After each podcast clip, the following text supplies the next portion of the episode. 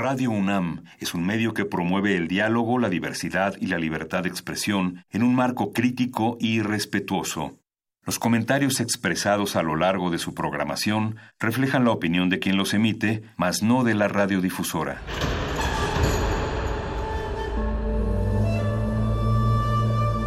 Un templo para la apreciación del ser mediante el sonido. mediante el sonido. Para nosotros. El sol sale durante la noche. Nuestros gritos llevan la mesura del silencio. Y el descontento está lleno de baile y risas.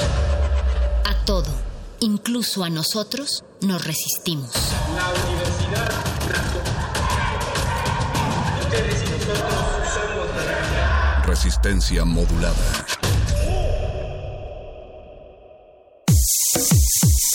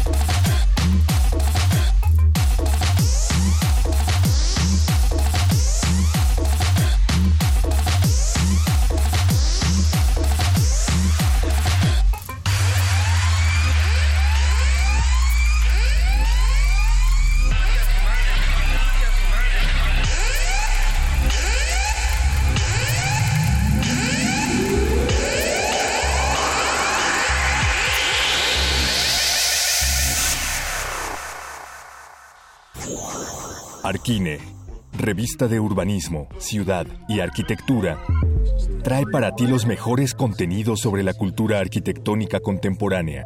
Resistencia modulada y Arquine te dan las claves de esta urbe. Arquine.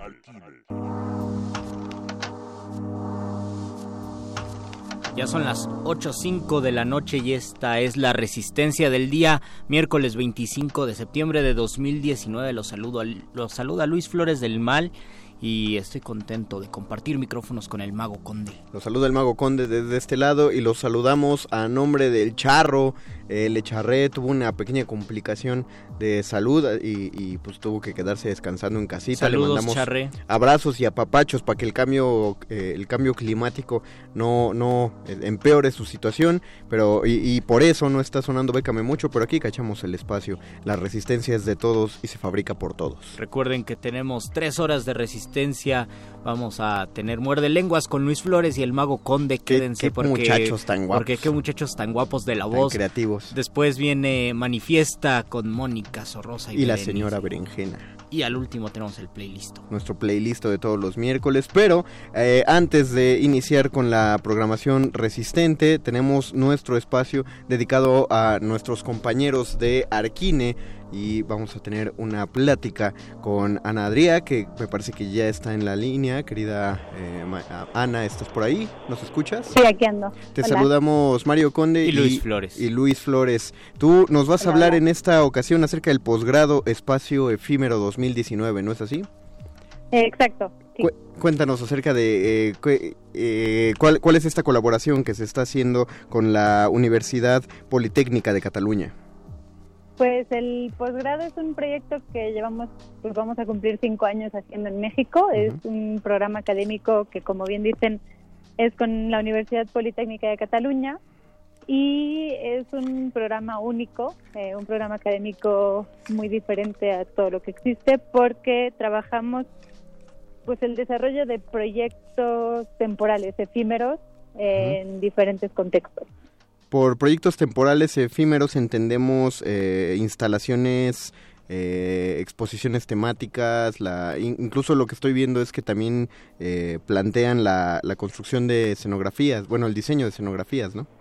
Exacto, de hecho en el posgrado vemos varios, eh, pues diferentes maneras de trabajar un espacio efímero y como bien dices es una mezcla entre exposiciones, instalaciones o pabellones en el espacio público, eh, escenografías teatrales, escaparates comerciales y un poco pues es ver todos esos proyectos que se pueden hacer que duran poco tiempo. Eh, ese poco tiempo puede ser desde un instante hasta unas semanas, unos meses, y que invitan al usuario a vivir una experiencia única y irrepetible. Ah, ok, es, es, es, curioso cuando mencionas acerca de, de, la duración que incluye, por ejemplo, meses, y uno pensaría que eso no es poco tiempo, pero eh, lo estamos viendo desde el punto de vista de la arquitectura, ¿no? Donde las cosas no están planteadas para durar solo apenas unos meses. Exacto, de hecho, eh, cuando se habla de exposiciones, hablamos de exposiciones temporales o exposiciones permanentes y es muy gracioso porque en realidad las permanentes nunca duran para siempre, ah, duran unos años, entonces la diferencia entre la temporal y la permanente es que la permanente quizás sí dura 10, 20 eh, años y una exposición temporal pues se acaba a los meses. Ah, ok, claro. Eh, ¿Podrías hablarnos acerca de los objetivos en específico, eh, ya que mencionaste de que esto es un, un, diplomado, bueno, un posgrado, eh, perdón, un posgrado único? ¿Cuáles son los objetivos en comparación a, pues la educación, llamémoslo canónica de la arquitectura? Pues la diferencia es que en este proyecto, en este posgrado, lo que hacemos es que los alumnos diseñen unos, pues si estamos hablando del escaparate, pues que diseñen un escaparate, si estamos hablando de las piezas que hacemos en el Festival Metrópoli que es diseñar una pieza en el espacio público para que el ciudadano viva y tal.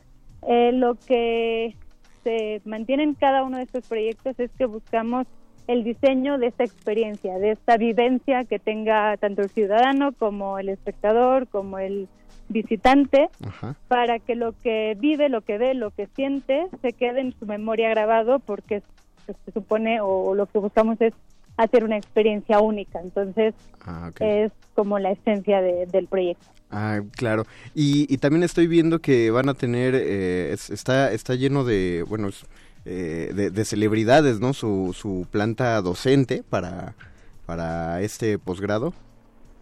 Pues sí, eh, buscamos, o sea, desde que lo trajimos a México, lo que buscamos es que aparte de los directores del programa, que son profesores que vienen de España, algunos del equipo Arquina y tal, es que cada viernes, las clases son viernes y sábados cada 15 días, pues que cada viernes en la noche venga una persona no sé si llamarle celebridad, pero sí una eminencia en el tema, para que desarrolles o nos explique su, su experiencia personal y profesional y cómo desarrolla cada uno de sus proyectos para que los alumnos también se empapen con el día a día de alguien que se dedica a uno de los temas que tocamos en el programa. Ok, ¿y nos podrías hablar de los seis módulos que, con los que cuenta este posgrado? Sí, eh, empezamos eh, con un módulo que es el espacio sensorial, es dejar de lado o tener en cuenta todos los sentidos que tenemos. Entonces, vivimos en una sociedad en la que la, vista o lo visual es, es lo que domina. Entonces, en ese módulo sensorial trabajamos mucho todos los otros sentidos y cómo podemos diseñar espacios a través del tacto, del olfato, de los oídos, etcétera. Este es el primer módulo. El segundo módulo es diseñar un escaparate, entonces nos salíamos con un comercio local. El año pasado fue una tienda de diseño en Presidente Mazarik, en, la Ciudad de México. Entonces es entender qué es lo que venden y cómo podemos, a partir del escaparate, diseñar eh, algo que llame la atención al ciudadano y diga, ok, tengo que entrar aquí porque lo que me están ofreciendo es fantástico. Claro. Luego hacemos un proyecto que es escenográfico, sería el tercer módulo, es diseñar una escenografía a partir de un texto dramático. Ahí lo que se le pide al alumno es el único proyecto que nos llevamos a cabo a escala real, porque pues no cuento con un teatro en el bolsillo en el que podamos ponerlo en práctica, pero los alumnos tienen que hacer todo el proyecto ejecutivo, una maqueta, diseñar la atmósfera lumínica, la caracterización de los personajes y evidentemente el espacio. Okay. Em, después somos un proyecto eh, expositivo, entonces es trabajar a partir de una colección o a partir de una pieza artística y hacer un diseño para un espacio cultural.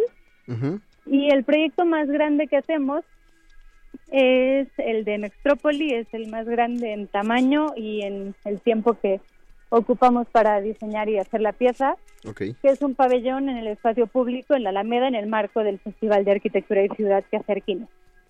Ok, ok.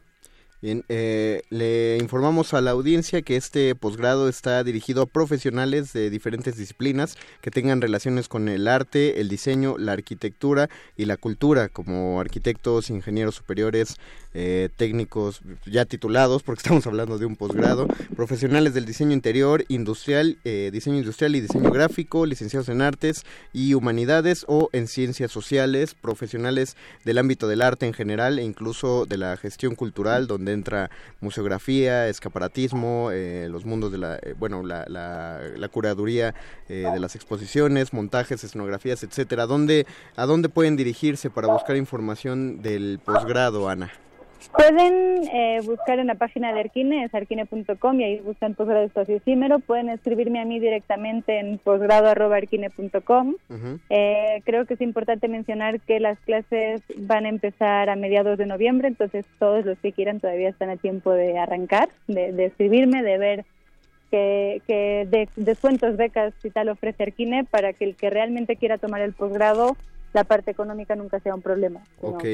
Veamos cómo lo hacemos. Suena, suena una gran oportunidad, entonces si eh, por ahí afuera hay gente interesada o conocen gente que creen que puedan interesarle, eh, por favor pásenle la página de arquine.com o escriban, eh, me dijiste que es posgrado arroba arquine. Posgrado arroba arquine.com para que pidan informes, a mediados de noviembre es cuando inicia este posgrado, así que tienen, tienen eh, todavía tiempo para pensarlo, pero tampoco se demoren porque esta clase de, espacios son demandados. Eh, ¿Algo más que con lo que quieras concluir, Ana? Pues solo comentar que es, una experiencia de nueve meses fantástica. Oh, Nadie que lo ha tomado, al menos que a mí me conste, se ha arrepentido. Al contrario, piden una segunda edición del posgrado. Ah, qué bien. Entonces, pues que el, el que le interese este tema, que no, sobre todo no duden en escribirme para que les pueda platicar con todo detalle eh, sobre el proyecto. Perfecto, pues muchísimas gracias Ana Adrià por haber tomado la llamada y pues te esperamos en la próxima colaboración de Arquine aquí en Resistencia Modulada. Fantástico, muchísimas gracias a ustedes. Muchas gracias. Gracias a ti, buenas noches. Nosotros vamos a hacer un pequeño puente porque está a punto de iniciar el mejor programa. El mejor programa de resistencia modular. No, no es cierto. No, Manifiesta empieza hasta las 9 de la noche. Mientras va a empezar el muerde lenguas, lo dejamos con el gordo y el flaco de la literatura. Qué muchachos tan simpáticos.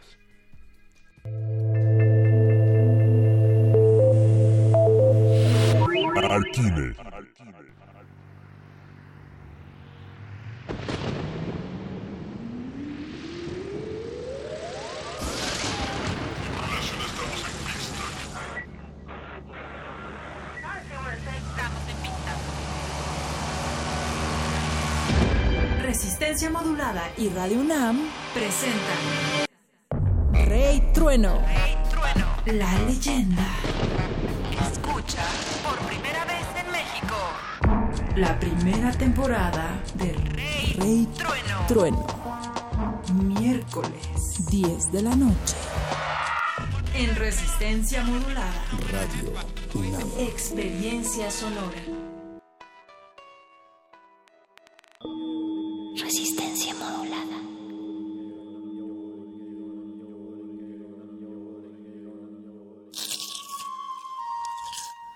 Es momento de alimentar nuestro espíritu con páginas. Las letras son la botana del alma.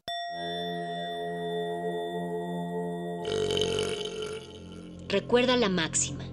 Los libros son como los tacos. Aún los malos son buenos. Muerde lenguas.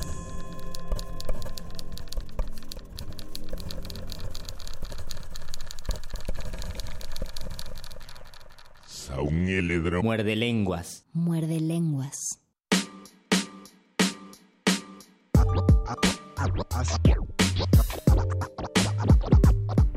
Ahora sí, entramos a la sección de literatura de resistencia modulada, muerde lenguas, letras, taquitos y canciones líricas. Uh. Líricas, canciones. Yo pensaba justo dividirlo tanto en canciones que se nos hacen con mucho contenido o valor poético y también poemas que son muy musicales, muy... Eh, muy enfocados a la canción o que incluso sean musicalizados. De eso y más hablaremos en este Muerde Lengua. Saludamos del otro lado del cristal a Agustín Mulia en La operación la técnica. operación, en la producción está Oscar El Boys y en Boys. la continuidad Alba Martínez. Hola, Alba.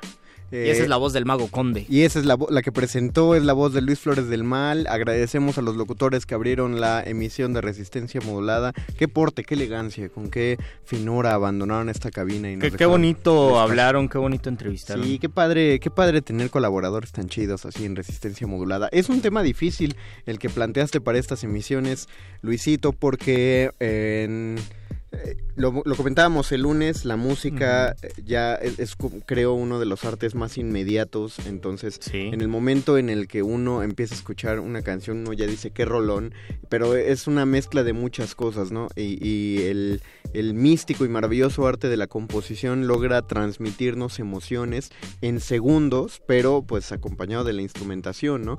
Eh, y me parece que por ello es, es complicado, es difícil cuando uno le da una valoración adecuada a, la letra de cada canción. Digo, puede que sí te guste, pero cuántas de ellas son genuinamente poéticas y cuántas de ellas las analizas a profundidad como para decir, esta canción me gusta por la letra, ¿no? Eh, te puede gustar la canción por, por un conjunto de todo, pero ya cuando te concentras en la letra ya es, estás poniendo mucha más atención. O incluso cuando tienes conocimiento de, de esa canción y te concentras en la letra, o primero disfrutas la canción, pero también tienes otro bagaje y tienes otras lecturas, tal vez cuando miras hacia esas otras lecturas te das cuenta de que esas lecturas tienen una capacidad de manejo del lenguaje y de los recursos mayor y más rica que la misma canción sin denostar la riqueza que tiene la canción porque es un proceso eh, tanto lírico como musical.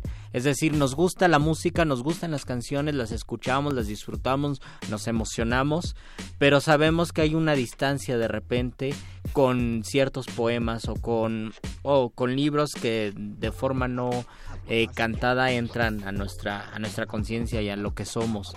A veces podemos ir a fiestas y podemos emocionarnos escuchando una de Juan Gabriel y podemos decir qué gran cantante es Juan Gabriel, qué gran compositor y sin duda lo era. Y también de repente podemos volver a los poetas del siglo XVI o incluso a los poetas de hace dos milenios, de los griegos y de los romanos, y nos damos cuenta de que también allí existían grandes poetas y que trascendieron justo por su manejo con el lenguaje. Y, y es curioso que lo menciones de milenios atrás porque todavía era cuando la poesía estaba contemplada para formar parte de la letra de una canción. Eh, yo no eh, soy un ahora que lo estoy pensando soy un ignorante de este en este sentido, pero ojalá haya alguien de letras clásicas o algún historiador que sepa darnos norte de eh, lo que sé es que no hay como registro escrito de cómo era la música griega, por así decirlo. Eh, tenemos una idea y por, por, por los instrumentos que se conservan y, y lo que intuimos, algunas nociones de ritmo y de melodía, pero que tenemos, por ejemplo, que si existía algo parecido a una partitura para cantar, por ejemplo, la Iliada, es decir, eh, si la Iliada se cantaba siempre igual o, o era como el canto cardenche, que, que tenemos una noción de cómo debe ser y entonces eh, se transmite de persona a persona, O se pero imaginan- parte de la ¿O se improvisación. imaginan que era rapeado? O, sea, o, o podía ser una especie de rapeo que es que yo lo creo más más factible pensando en poemas tan largos. Sí, sobre todo por el tipo de, métrica de, la Iliada, que eran, me parece que cinco golpes rítmicos y cada, cada bloque rítmico tenía tres sílabas, sonaba como ta, ta, ta, ta, ta, ta, ta. ta ta, ta, ta, Pero la cosa es que, como son Y griegos- no sabemos, y no sabemos exactamente cómo lo entonaban o si lo entonaban. Exactamente, como son griegos, eh, siempre lo vemos, justo como lo acabas de decir, con esta velocidad, Ujú. ta, ta, ta, ta, porque siempre consideramos, ah, son griegos, deben ser solemnes.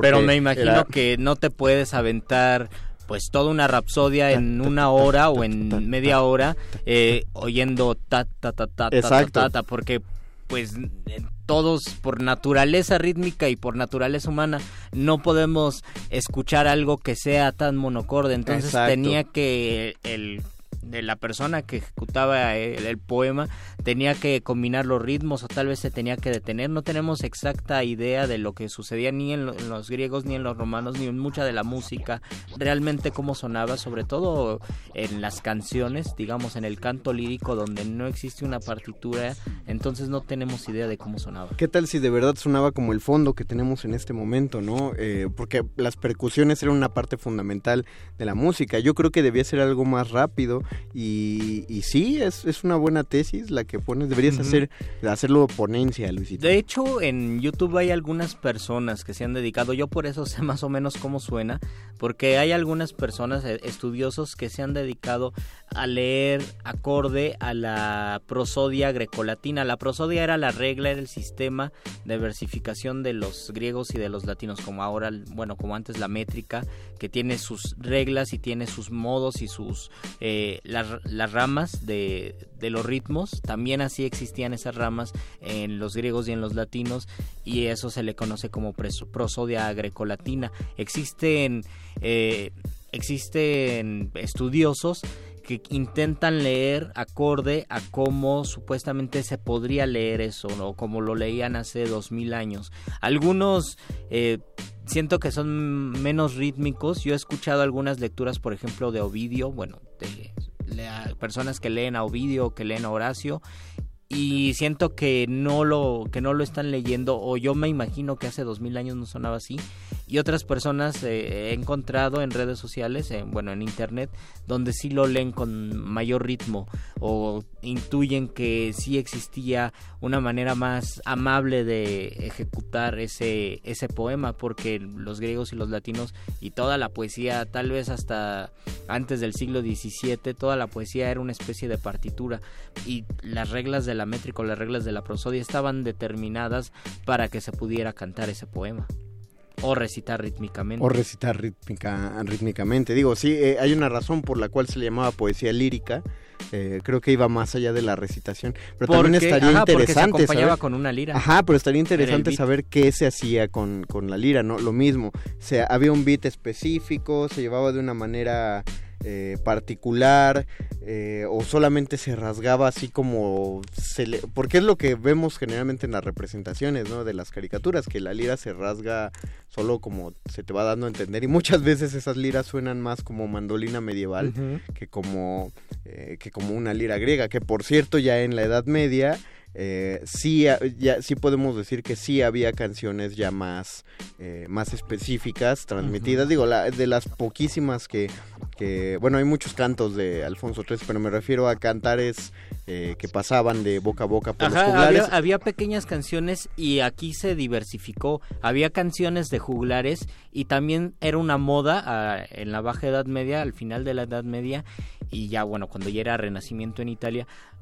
eh, había una moda de que los cortesanos también se dedicaran a escribir canciones. Entonces ellos no pensaban que estaban escribiendo poemas, sino que estaban escribiendo canciones. Y hay unas hermosas colecciones de esas canciones medievales que tienen pues alto contenido lírico. Si ustedes van alguna vez a alguna librería de viejo, busquen estos libritos que se llaman Cancionero Medieval. Ah, sí. Eh, hay uno que lo publica Salvat y es esa, esa, esa edición de libros que se deshojan, pero hay una edición del cancionero medieval publicado por Salvat y a mí me encanta porque tienen cosas muy raras. Hay, un, hay una canción, por ejemplo, que dice...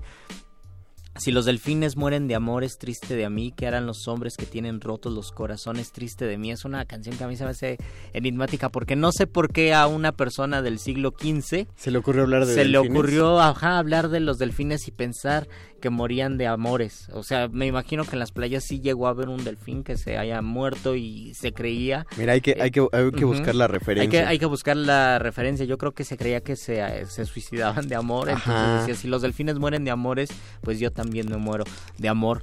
Muchas canciones pequeñas están reunidas en estos cancioneros y sí se, y como lo, lo decíamos el lunes, aquí se manifiesta que la música, la canción y el poema eran una sola cosa. Eran una sola cosa. Vamos a hay comentarios. Hay comentarios, tenemos comentarios en nuestra transmisión en vivo. Métanse al Facebook de Resistencia Modulada si quieren ver cómo nuestra voz empata con nuestras lindas caras. o, también compártanos en su face para embellecer tantito el muro. Por favor. Eh, Veganito Banzan nos dice, saludos muerde lenguas, saludos Veganito, Rodolfo Salinas, ¿qué tal muerde lenguas en esta noche lluviosa? Llegamos afortunadamente temprano. Llegamos antes de la lluvia, no, no, corrimos. No, a mí me tocó la lluvia ¿Ah, desde que salí de casa, pero justo porque me tocó la lluvia tomé mis precauciones. Martelena nos dice, el lunes hicieron que me acordara de la poesía de Nicolás Guillén musicalizada por toda la nueva trova ah, cubana. Noel Nicolás, Silvio y Pablo. Por supuesto, Nicolás Guillén es uno de los grandes eh, poetas de, Cuba y de Latinoamérica eh, y también de los que más se han musicalizado. Incluso yo creo que más que José Martí. Existe una salsa que a ver si le, escuchamos después que se llama De qué callada manera, que muchos la conocen porque es una salsa deliciosa, pero es un pero tiene un contenido poético exquisito porque dice de qué callada manera se me acerca usted sonriendo como si fuera la primavera. Hay un sentido figurado muy elevado porque está comparando una persona, ni siquiera está comparando a la persona, está comparando un acto, una está hablando de una sensación, de una situación que es acercarse, que una persona se acerca sonriendo como si fuera la primavera y eso es una, una manera callada. Lo que hacía Nicolás Guillén en muchos de sus poemas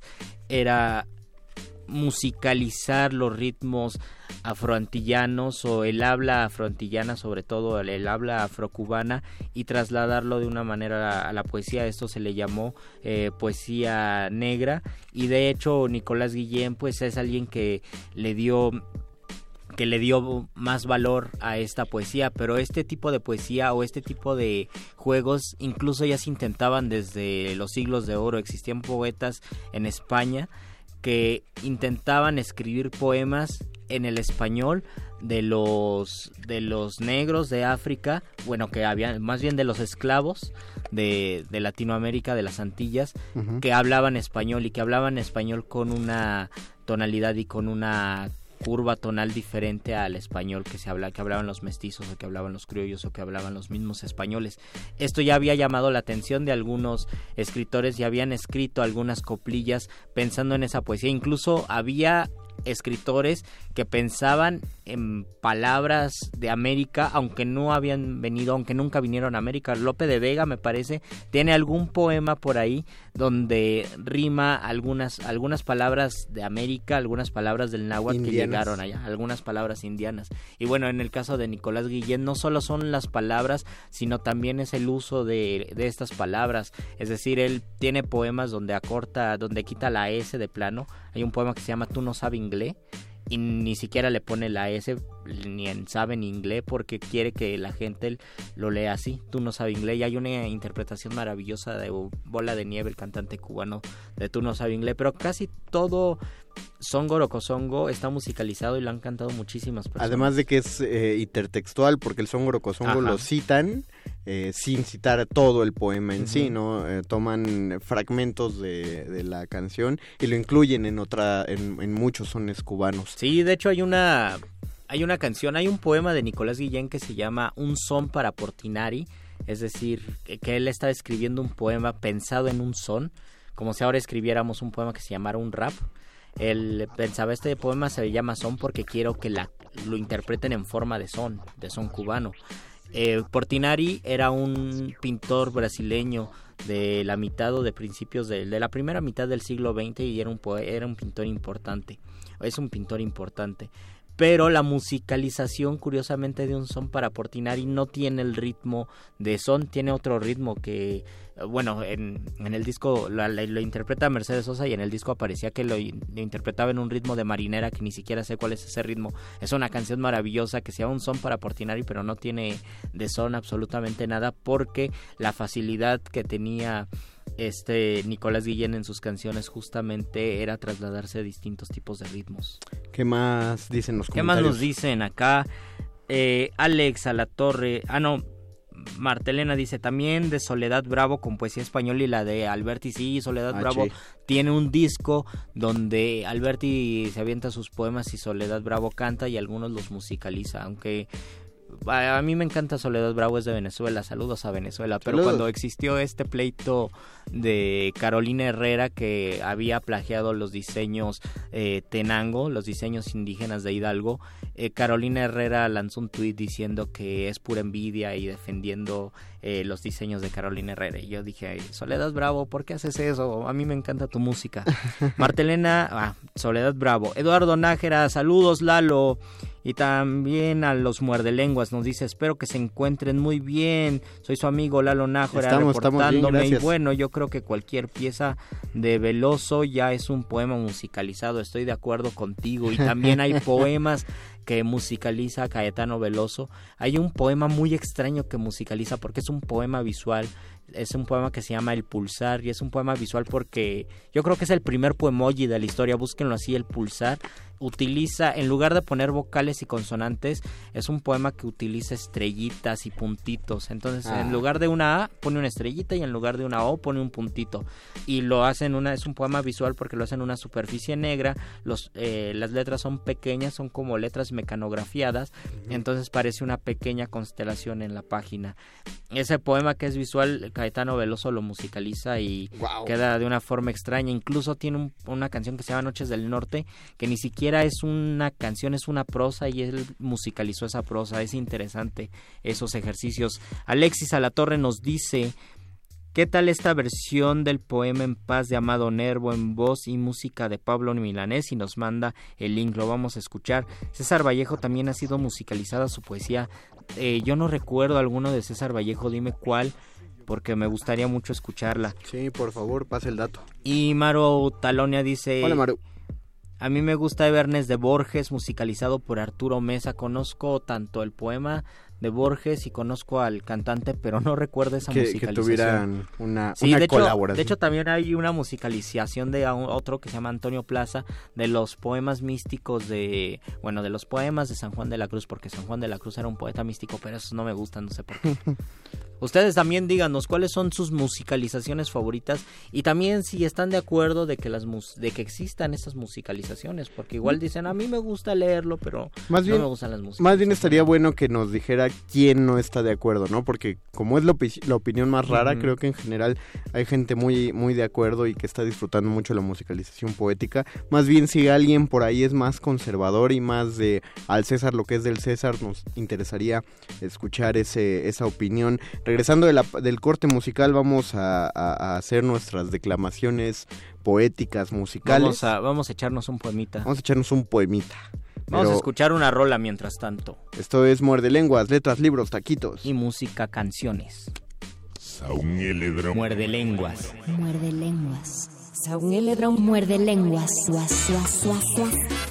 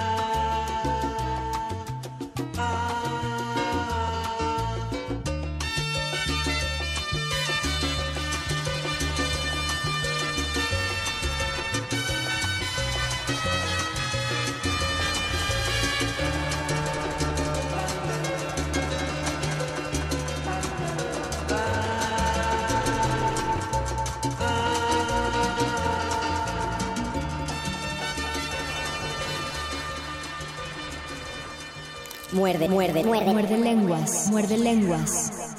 Muerde lenguas. Muerde lenguas.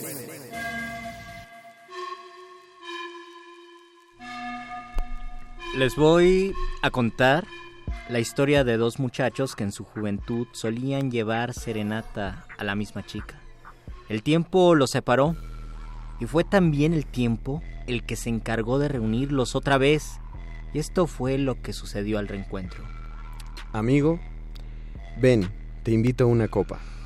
Ya no tomo, gracias. No tomas. Bien, te invito a un café. Bueno, un café. Que quiero recordar la época loca de ayer cuando teníamos 16. Bien dime, ¿qué ha pasado con tu esposa? Mm, Nos divorciamos. Seguro te dejó por ser infiel.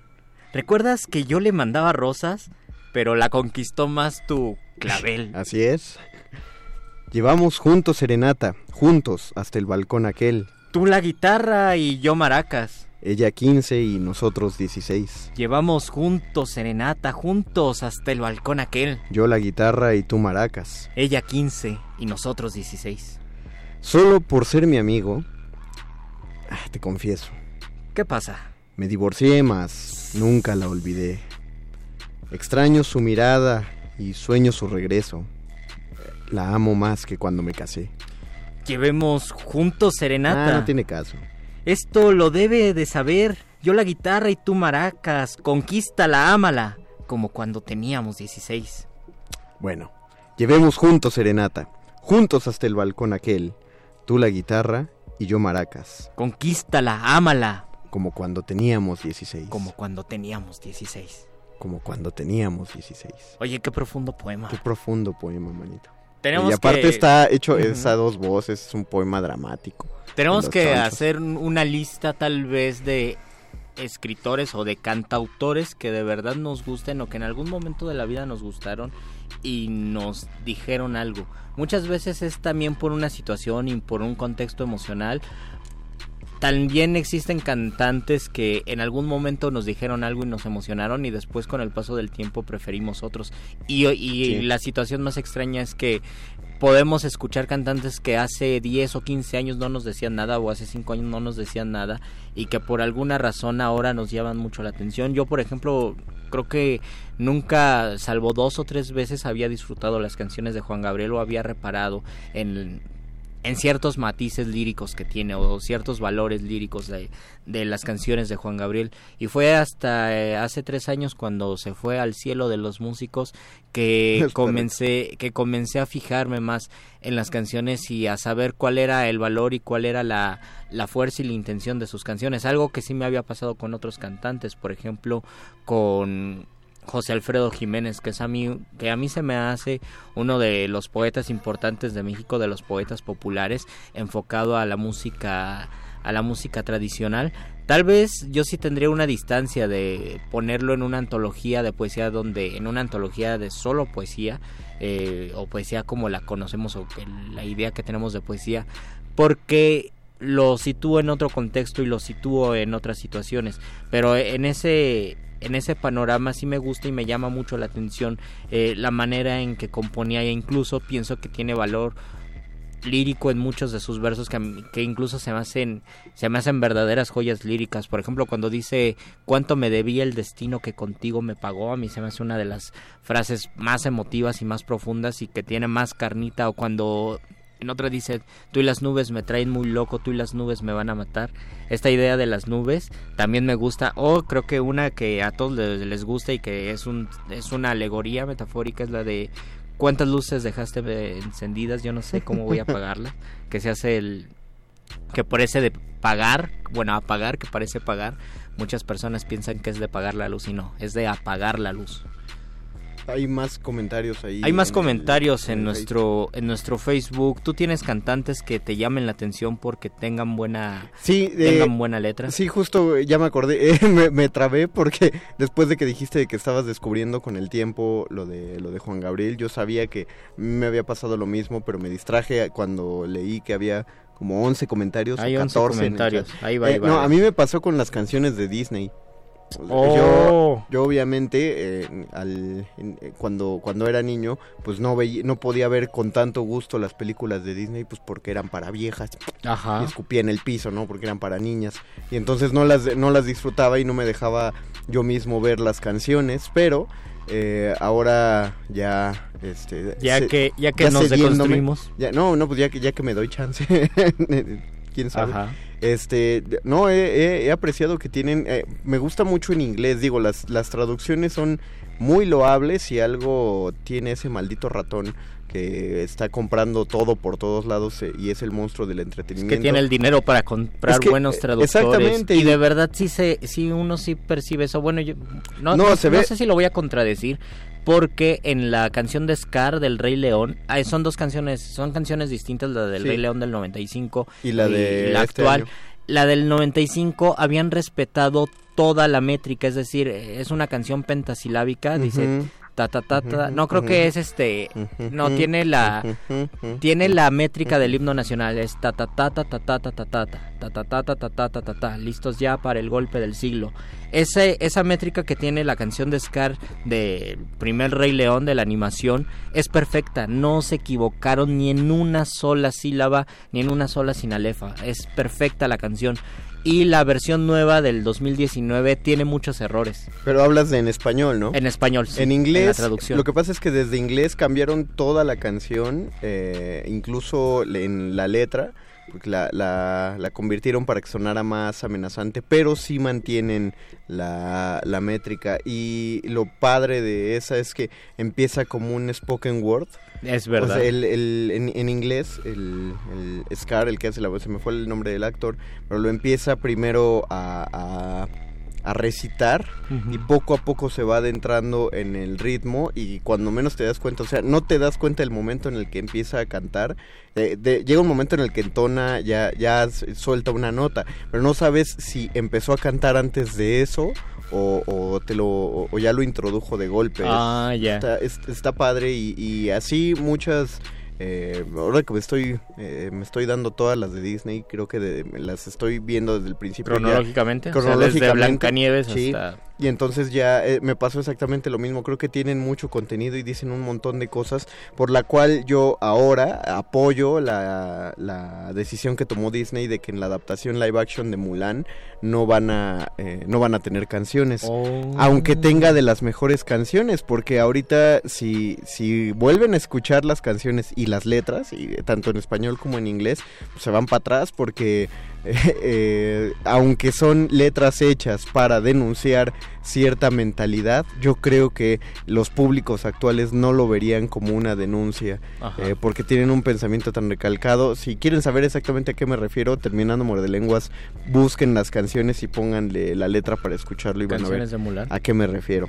Sí, creo que ya me dieron ganas de escuchar las canciones de Disney porque pues eran las caricaturas que veíamos en nuestra infancia, entonces también se nos quedaba y mucho de nuestras primeras intenciones líricas seguramente tuvo algo que ver Disney o mucho que ver Disney. Tenemos mensajes, nos dice nos saluda Gabriela Pérez. Saludos a Gabriela y saludos a los alumnos de Gabriela porque me dijo que enviara, alumno, eh, enviara alumnos a sus saludos, enviara saludos a su grupo porque recomendó el programa para que lo escucharan. Esperemos ah, que se queden aquí, les va a gustar. Hablamos de letras, taquitos y muchas cosas más. Ojalá alguien le haya hecho caso también y esté sintonizando. Y lo sintonicen cada lunes y miércoles. Mujer del Mar dice, a mí no me gustan, prefiero la declamación sin música. Ok. A mí, ajá, a mí también me llama la atención la declamación y también cómo esta a mí sí me gustan las canciones musicalizadas, pero me llama la atención cómo en un momento hubo un auge en la declamación, incluso todos todos los que querían declamar se compraban un librito, creo que lo publicaba por Rúa, que se llamaba El Declamador sin Maestro.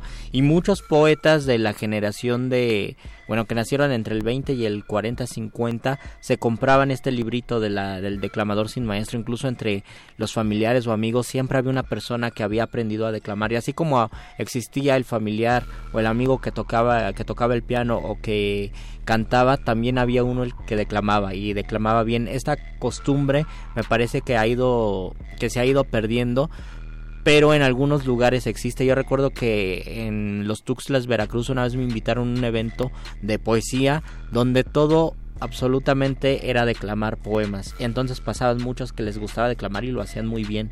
Eh, yo en mi infancia me gustaba declamar porque un tío me enseñó y poco a poco lo fui perdiendo. Pero, bonito. Pero ahí está. Eh, también nos dice Mujer del Mar o tal vez no he escuchado buenas musicalizaciones. Mm. Marlene Zurita dice las canciones del cuarteto de Nos, qué bueno que mencionas al cuarteto de Nos, acaban de subir una, creo que lo había dicho, una milonga para computadora y humano, que es una de las ah, canciones más interesantes que he escuchado en este 2019 porque es un ser humano y una computadora peleándose, pero al estilo de décimas de payada argentina. A través del Twitter también nos comentan, les recordamos que el Twitter no lo podemos manejar ni Luisito ni yo por el chiste de la galleta. Sí, y si lo decimos al aire o si lo decimos aquí nos van a quitar la transmisión no vamos, no vamos a volver a decirlo, pero nos dice ahí en Twitter Marlene Itazán, dice, mucha de la poesía del siglo de oro derivó de los inmensos cancioneros. Existe el Cancionero Musical de Palacio, publicado recientemente por el mejor conocedor de música española, Ansejo Barbieri, y él dice, es muy complicado el tema de la música antigua, pero en el caso de la Iliada se difiere a partir del ritmo del verso, que es el hexámetro dactílico. Exacto. Ta, ta, ta, ta, ta, ta, ta. Exacto, hexámetro dactílico. Ajá el acento. Además, el, acento es el primero. El acento es el primero, el cuarto y así se va. Un acento sí y dos, no. Uno sí, dos Eso en la traducción de al español, porque en realidad eran sílabas breves y sílabas largas. Entonces era una sílaba breve, una sílaba larga y dos sílabas breves, o una sílaba larga y una sílaba larga. Es lo complicado del griego y de latín y muchísimas gracias Marlene por darnos un comentario tan erudito. Sí, porque aparte se ve que es de letras clásicas por su, su username, entonces gracias por, por escuchar y por comentarnos Marlene. Gracias letras clásicas por enseñarnos tanto. Marlene Zurita, aparte de eso del cuarteto de Nos, dice recientemente la de contrapunto, ay perdón, no leí tu comentario, me adelanté y justo coincido contigo con lo del contrapunto, la rima, el juego de palabras y la música tienen una armonía contagiosa, sí es una de las recientes canciones en décima que a mí me llama mucho la atención. Búsquenla, está ahí en el, en el YouTube. Mujer del Mar dice, recuerda recuerdo al Sabines en Bellas Artes y yo también pensé en Sabines porque era uno de los que les gustaba declamar y eso se nota al momento de recitar su poesía. Ya no la declamaba, pero sí recitaba y recitaba de una forma armoniosa. De hecho, un, el, no el disco de Bellas Artes, sino uno que grabó unos años antes o tal vez una década antes o más eh, para Voz Viva de la UNAM. Eh, tenía Sabines la voz más joven y la manera en que recitaba ahí todavía era más declamada. Y también luego para el Fondo de Cultura grabó poemas de Pablo Neruda recitados por Jaime Sabines y era ya justo, ya le faltaba poco para para irse al cielo de la poesía, entonces tiene una voz más fuerte. Eh, Rafa nos dice la canción de los mamazónicos, tengo que leerla, dice putita entre comillas, ¿tú conoces esa canción? Ah, sí la conozco, sí la conozco. Es una poesía, dice sin piedad, deja atrás un séquito de vana idolatría. Sos tan espectacular que no puede ser mía nada más. Gerardo Olveran dice, saludos muerde lenguas, Rafa Paz. Rafa, ah, pensé en Rafa Paz. Rafa Paz. Saludos, Rafa Paz. Hola, Rafa Paz. Rafa nos dice, la piel de los labios donde rosa la bambura serán mi prado, mi vergel. Están ya justo pensando en las canciones que les suenan poéticas. A mí otro de los de los compositores que tal vez no, no, se me haga poético, pero se me hace interesante el manejo con el lenguaje y el juego con el lenguaje es mi tío Chava Flores. Chava, Flores tiene canciones espectaculares que a mí me llaman mucho la atención. Pero, pero, o sea, sí son espectaculares, pero yo no sé si podríamos, podemos analizarlo como letras excepcionales. Y me parece que ya de ahí hay un hueco a que ya mencionemos que son poemas. Ajá, a que mencionamos que son poemas difícilmente. Eh, tal, tal vez también por un contexto de, de recepción, porque él era un cantante y él era un letrista y él era un, compositor de canciones satíricas que estaban enfocadas para cierto público y para un contexto, es decir, él no estaba pensando en escribir poemas. Muchas veces lo que consideramos poesía o lo que se considera poesía y lo que se considera eh, canción, más allá de los valores que que exista en cada disciplina, también tiene mucha relación la manera en que nos enfrentamos a ello y en la, manera en que nos relacionamos con ello. a veces hemos encontrado, y eso ya lo hemos hablado aquí, hemos encontrado canciones que diga poemas eh, muy inmediatos o sin ningún trabajo eh, de sentido figurado como otros poemas a los que estamos acostumbrados y decimos esto es un poema quién sabe pero aparece en un libro de poemas y por eso le podemos dar el valor de poesía. Y a veces encontramos canciones que tienen imágenes poderosas o que tienen un contenido eh, poético con lo que podamos entender poético y sin embargo están escritas como canciones y las tenemos que, que absorber como tal, ¿no? Como eh, canción. Es un gran letrista y tiene de pronto grandes figuras eh, hechas con ingenio para para causar risa, ¿no? Que era finalmente el objetivo de sus letras. Eh, creo que eso es la mayoría, pero lo que yo sí consideraría que hablemos de un, digo, si nos hubiera dado tiempo en otro momento, que si lo consideráramos un poema, era el El chico temido de la vecindad. Ah, por ejemplo. Una canción entera construida con albures, y no estamos hablando de uno que otro albur cerrando versos, o uno que otro albur al final de la estrofa o en el coro. Cada verso es un albur. Cada verso, o más. Ajá. Y, y es, es increíble la, la cantidad de de alusiones que existen y que Chava Flores concentró aparte en una pues en una canción o algo que le puso música sí creo que es de las canciones más interesantes de es de, es de las más interesantes Chava Flores sobre todo porque hay algunos albures que, ya, que ya no que ya no se utilizan. Bueno terminamos con los saludos. 50 segundos. Saludos a Gerardo saludos a Rafa eh, saludos mujer del Mar, Alexópulos también dice Jaramar, sí, se nos olvidó mencionar a Jaramar. Saludos a Efren, buenas noches, balada de un loco de Horacio Ferrer. Y saludos a todos los que nos sintonizaron. Ya se nos acabó el programa. Mañana no habrá voces en el campo. 30 segundos. Mañana no hay voces en el campus debido a, los paros que se están realizando en apoyo y en búsqueda de los 43 desaparecidos de Ayotzinapa y que se está juntando con la conmemoración del 2 de octubre. 15 segundos. Muchas gracias, don Agustín Mulia, en la operación técnica. Muchísimas gracias a Oscar El Boys en la producción. 10 segundos. Gracias, Alba Martínez, en la continuidad. 8 segundos. Gracias, Mago Conde. Eh, cinco segundos. Gracias Luis Flores del Mal. Los dejamos con la nota nuestra y después manifiesta. Esto fue Muerde Lenguas. Adiós. Última enseñanza del día. El dinero no compra la felicidad. Pero compra libros y tacos. Y eso se le parece mucho. Medítalo.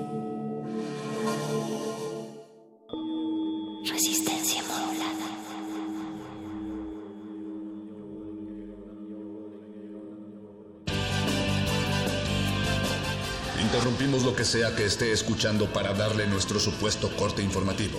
La nota nostra. No lo dijimos primero, pero lo decimos mejor.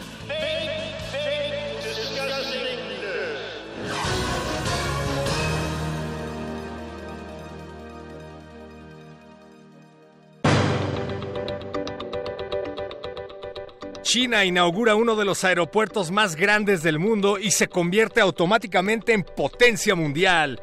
Los arquitectos del Aeropuerto Internacional de la Ciudad de México fallido que se iba a hacer aquí en nuestro país decidieron llevar su proyecto a China y triunfan. El aeropuerto, que costó 17.500 millones de dólares, resolvió el problema del desempleo, acabó con la crisis económica y de paso erradicó la corrupción en el país. El presidente Andrés Manuel López Obrador comentó al respecto que él tiene otra información. Niña huérfana resulta ser una enana psicópata. Una pareja estadounidense es acusada de negligencia por abandonar a su hija adoptiva y mudarse a Canadá. La pareja, no obstante, afirma que en realidad se trataba de una mujer de 19 años con enanismo que no solo fingía tener 9 años, sino que además trató de matarlos en varias ocasiones. Las autoridades que trabajan en el caso están tratando de explicarse por qué una pareja de adultos nunca sospechó por qué una niña de 8 años tenía periodos, vello púbico, hablaba de manera fluida y tenía dentadura de adulto. En la nota nuestra les recordamos encarecidamente que por favor hablen con sus hijos, pueden ser enanos asesinos. Cancelan los Grammys latinos a falta de una categoría dedicada al reggaetón. En su sección el chiste se cuenta solo, a pesar de que hay reggaetón en la categoría de disco del año, reggaetón en la categoría de música urbana, reggaetón en la categoría grabación del año, reggaetón en la categoría revelación del año y reggaetón en prácticamente todas las esquinas del mundo. Los reggaetoneros exigen una categoría de reggaetón en los Latin Grammys. Los reggaetoneros afirman que harán su propia entrega de premios con perreo, juegos de azar y reggaetón. Ah, qué basura, es un Grammy. Y en otras noticias, aprueban el aborto legal en Oaxaca. Luis Flores del Mal, este aborto tiene toda la información. Mientras en otros estados la mochez no se remedia y viven en la Edad Media falsamente persignados, y mientras en muchos lados hay una doble moral, el mundo no va tan mal y el porvenir no es tan crudo, porque en Oaxaca se pudo que el aborto sea legal.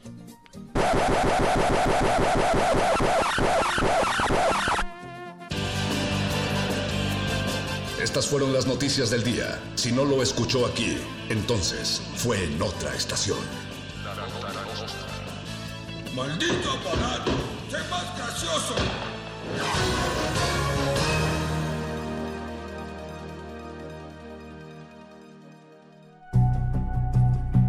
2019. 100 años del nacimiento de Mario Bunge, físico, filósofo y humanista argentino.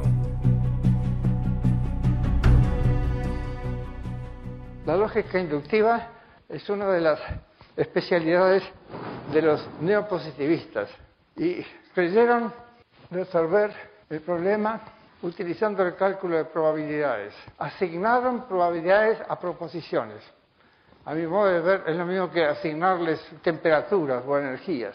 No hay nada que nos diga que en una proposición tal como hace calor tenga una probabilidad. Es verdadero o falsa en, algún, en alguna medida, pero las probabilidades no son grados de verdad, son totalmente diferentes. Mario Bunge. 96.1 FM. Radio UNAM. Experiencia sonora. La Universidad Nacional Autónoma de México te invita a testificar uno de los mayores honores académicos que se pueden obtener. Ceremonia de investidura del grado de doctor honoris causa, presidida por el rector Enrique Graue Vigers. Escucha la transmisión especial el próximo jueves 26 de septiembre a las 11 de la mañana por el 96.1 de FM. En vivo, desde la sala Nezahualcóyotl. Reconozcamos el esfuerzo de una vida dedicada al conocimiento. Radio UNAM, Experiencia Sonora.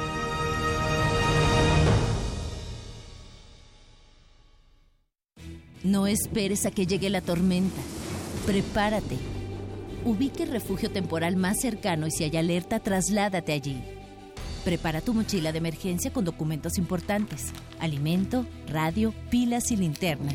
Llévala contigo. Recuerda, por la fuerza del viento, un ciclón puede ser depresión tropical, tormenta tropical o huracán. Sigue las recomendaciones y mantente a salvo. Comisión Nacional del Agua. Gobierno de México. El telón acústico vuelve a levantarse en el tablado del cuadrante radiofónico para que las voces histriónicas repitan las mejores historias de un escenario invisible. Radio UNAM te invita a reescuchar los mejores radioteatros de su fonoteca en el programa Aventuras Soníricas, dirigidas por Eduardo Ruiz Aviñón, con textos de Elena Garro, Carlos Olmos, Vicente Quirarte, Roberto Coria, Frederick Durrenmatt, Edgar Allan Poe, Mary Shelley, William Polidori, H.P. Lovecraft, Bram Stoker, Samuel Beckett, Jack London, Herman Melville, entre otros. Todos los sábados a las 20 horas por el 96.1 de FM, Radio UNAM, Experiencia Sonora. Un individuo puede resistir casi tanto como un colectivo, pero el colectivo no resiste sin los individuos.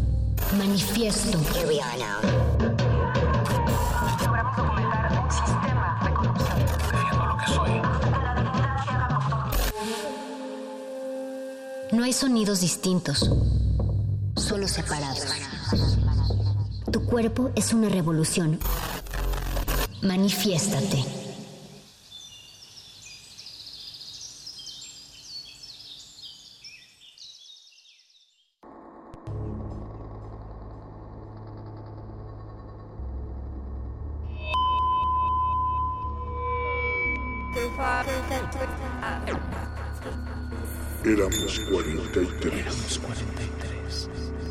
Pero yo recuerdo tu nombre, aunque he olvidado el mío.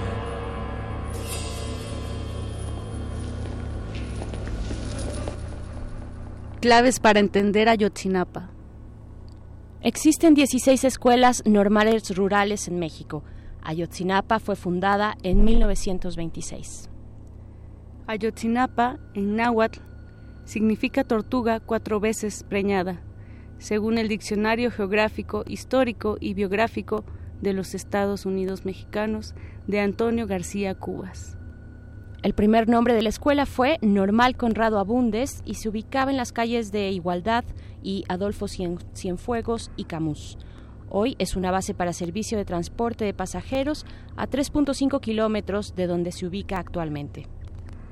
El primer director de la escuela fue Rodolfo A. Bonilla Cortés y estuvo en el cargo hasta 1930.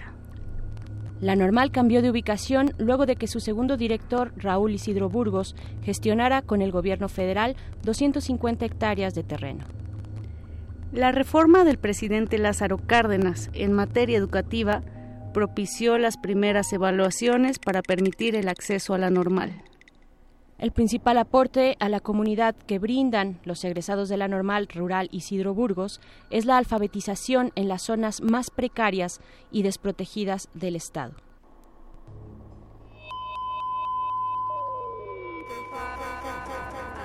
Éramos 43. Éramos 43.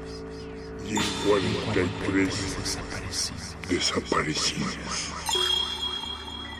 Pero yo recuerdo tu nombre, aunque he olvidado el mío. La mayoría de los aspirantes son hijos de campesinos de todas las regiones de Guerrero, que llegan con intenciones de progresar mediante el conocimiento.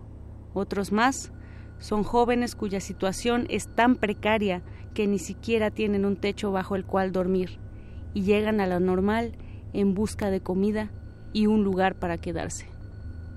Los alumnos de estas escuelas se organizan a través de la Federación de Estudiantes Campesinos Socialistas de México, formada en 1935. El objetivo de su creación fue dar educación a los hijos de campesinos y defender los derechos del pueblo, siguiendo la línea marxista-leninista. Los recursos para las normales vienen del gobierno federal a través del Fondo de Aportaciones para la Educación Básica y Normal. Hasta hoy, es responsabilidad de la Secretaría de Educación Estatal repartir el dinero entre sus escuelas para el pago de nómina e infraestructura. La organización de los estudiantes en Ayotzinapa está regida por dos grupos de autoridades estudiantiles, el Comité Ejecutivo y el Comité de Orientación Política Ideológica. El Comité Ejecutivo está compuesto por 15 carteras, cada una de ellas fundada como comisiones de alumnos con tareas en específico y que van desde la gestión de recursos, la limpieza, las tareas de boteo, hasta la negociación de plazas docentes. El Comité de Orientación Política Ideológica, o COPI, tiene como objetivo concientizar y llevar a la práctica los principios marxistas-leninistas aprendidos durante las clases y exhaustivos círculos de estudio. El Comité Pro Clausura está formado por alumnos de cuarto grado y son los encargados de, de, negociar con la Secretaría de Educación de Guerrero apoyos para su salida de cursos. Extracto del libro Ayotzinapa, la travesía de las tortugas, la vida de los normalistas antes del 26 de septiembre de 2014.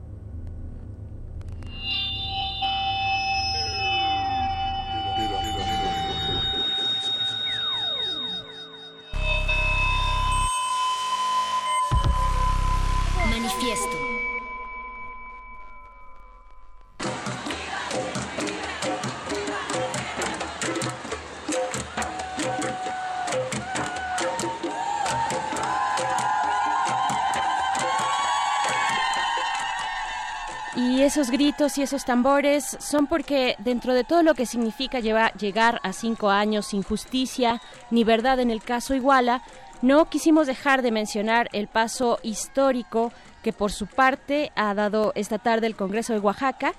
Y es que 12 años, así es, aplaudimos desde aquí, desde estos micrófonos, 12 años han pasado o habían pasado desde que en la Ciudad de México que se estableció el, el ILE, o bueno, la interrupción legal del embarazo, 12 años de silencio por parte de los demás congresos estatales, un silencio, Moni, Mónica Sorrosa, que se rompe hoy con 24 votos a favor y 10 en contra. Las y los diputados de Oaxaca aprobaron esta tarde la modificación al Código Penal del Estado para despenalizar la interrupción del embarazo hasta las 12 semanas de gestación. Y pues bienvenidos, bienvenidas. Hola Mónica Sorrosa, ¿cómo Hola estás? Berenice Camacho, muy contenta porque pues como bien dices, la buena noticia es que cierto, en un estado como Oaxaca, con sus condiciones políticas, con sus condiciones sociales, con tantas carencias que pues no son no son debido a la gente, sino debido a gobiernos que lo han dejado en el, retraso en muchos aspectos, pues hoy nos da esta noticia y se pone a la, a la vanguardia en temas, eh, pues en temas de coyuntura política también, después de todas estas marchas que han existido en el centro del país. Eh, Oaxaca nos dice, hey, aquí estamos los estados también luchando con un montón de eh, pues otras otras implicaciones muy distintas quizás a la de la ciudad pero igual de importantes y también muy significativas. Así es que un aplauso para para pues quienes aprobaron estas leyes pero también para quienes en Oaxaca han estado luchando día con día. Hay muchísimas mujeres eh, de pueblos originarios mujeres también de la metrópoli de Oaxaca mujeres investigadoras y de todas las profesiones que están ahí poniendo ese punto sobre la I y que pues es también gracias a esas luchas que se logra lo que hoy se logró en ese estado. Enhorabuena y lo que falta, no más, no más muertes de mujeres por abortos clandestinos, eh, no más criminalización de mujeres que deciden emprender ese camino, eh, el camino de la interrupción del embarazo, en cualquiera de los casos, por supuesto, el de violación eh, sexual, que es uno de los más preocupantes, pero son todos y es también al frente la apropiación del cuerpo, del cuerpo de la mujer, eh, en fin, la toma de decisión por parte de las mujeres. Eh, esta reivindicación de lo que significa el propio cuerpo y pues bueno eh, después de este Júbilo. pequeño paréntesis y júbilo pues sí sí seguimos cinco años cinco años después eh, cuánta tinta ha corrido, cuántas acciones artísticas, eh, populares, de organizaciones sociales, de académicos, de estudiantes, de especialistas, en fin, eh, todo lo que ha ocurrido durante estos cinco años para llegar al punto del día de hoy, cuando mañana se cumplen precisamente eh, sin verdad y sin justicia y con un giro importante también que ha dado este nuevo gobierno a el tema del caso Iguala, la desaparición de los 43 estudiantes eh, normalistas de Ayotzinapa. Estábamos iniciando, iniciamos este programa con la lectura de estos, de esta guía breve de esta guía breve para entender Ayotzinapa, para entender su contexto, que se desprende de un libro, Moni, del cual vamos a estar hablando en unos momentos más, que se titula Ayotzinapa, la travesía de las tortugas, la vida de los normalistas antes del, del 26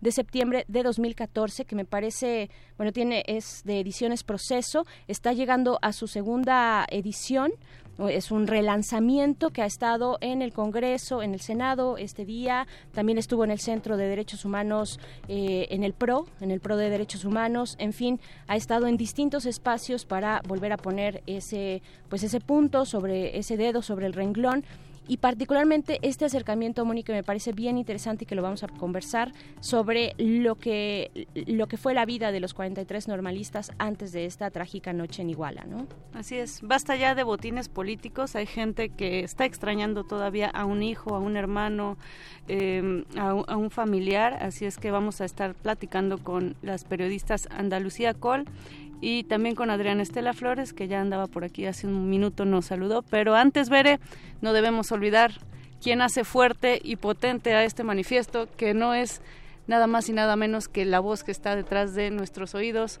Voice Oscar Sánchez, quien produce esta sección de resistencia modulada, y don Agustín Mulia, que siempre, siempre está ahí al pie del, del cañón, y ahora más que nunca, don Agus, hasta la victoria, siempre, ¿cierto no? Viene de amarillo Don Agus porque confía sí. en su suerte. y del otro lado del cristal, Alba Martínez en continuidad. Muchas gracias Alba por tu trabajo, por desvelarte y por el amor al radio también. Así es. Pues bueno, como decías Moni, estaremos platicando en unos momentos más con Andalucía Knoll. Ella es periodista eh, que está trabajando actualmente en una novela gráfica sobre el caso Iguala y pues este acercamiento interesante sobre la novela gráfica de no ficción es me parece algo de lo que tenemos que platicar con Andalucía y también de su experiencia como periodista en este paso que pues está próximo ya en noviembre a publicarse esta novela gráfica eh, una mujer, una periodista, y también después platicaremos con Adriana Estela Flores, quien es también periodista, reportera y coautora de este libro del que les hemos estado hablando, Ayotzinapa, la travesía de las tortugas.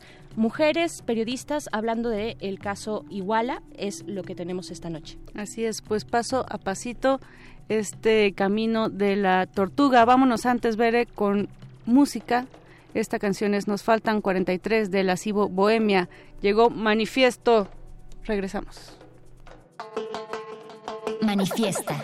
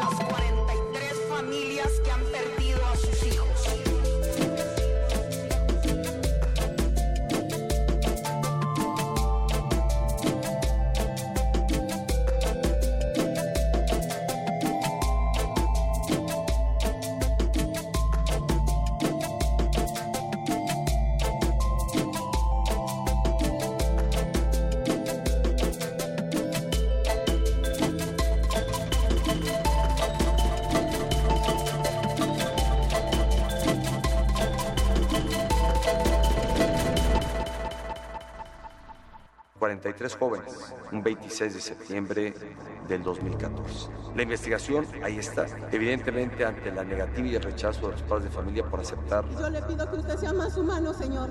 Estamos depositando nuestra esperanza en usted. En lo personal, yo estoy en la convicción que lamentablemente pasó justamente lo que la investigación arrojó.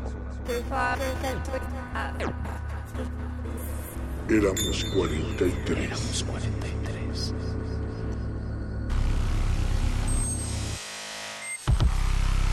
Manifiesto.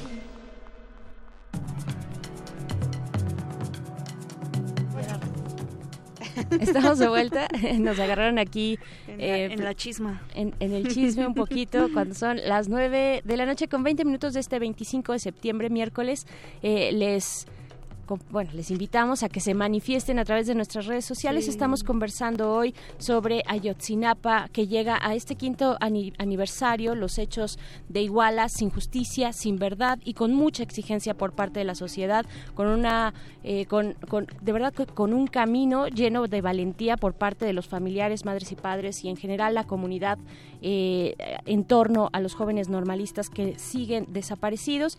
Y pues uno de los ángulos que hemos eh, optado por tomar para hacer este acto de memoria radiofónico es hablar eh, con mujeres periodistas, con mujeres periodistas que se han acercado al caso desde distintos ángulos y es el caso de Andalucía Nol, quien es periodista eh, que ha documentado la vida en Ayotzinapa y está próxima además a, pro- a publicar una novela gráfica de los hechos en Iguala y se encuentra en la línea de resistencia modulada. ¿Cómo estás, Andalucía? Muy buenas Hola, noches. Sí. Sí, buenas noches. Muchas gracias por invitarme a, participar pues en este pues aniversario tan trágico, pero lo importante es que sí estamos hablando de ese tema y que seguimos hablando porque aún no hay justicia y aún no saben qué hayan pasado con los 43 estudiantes. Así es, pues mira, estamos en esta en la cabina, estamos eh, está Moni Moni Sorrosa de este lado, yo Berenice Camacho y pues para hablar contigo eh, Andalucía sobre sobre el camino que has que has seguido tú también desde desde un inicio, desde un punto eh, acercándote a las familias, documentando y pues preguntarte sobre todo primero cuál ha sido tu experiencia desde el periodismo eh, en esta cercanía con el caso Iguala y con la comunidad de Ayotzinapa.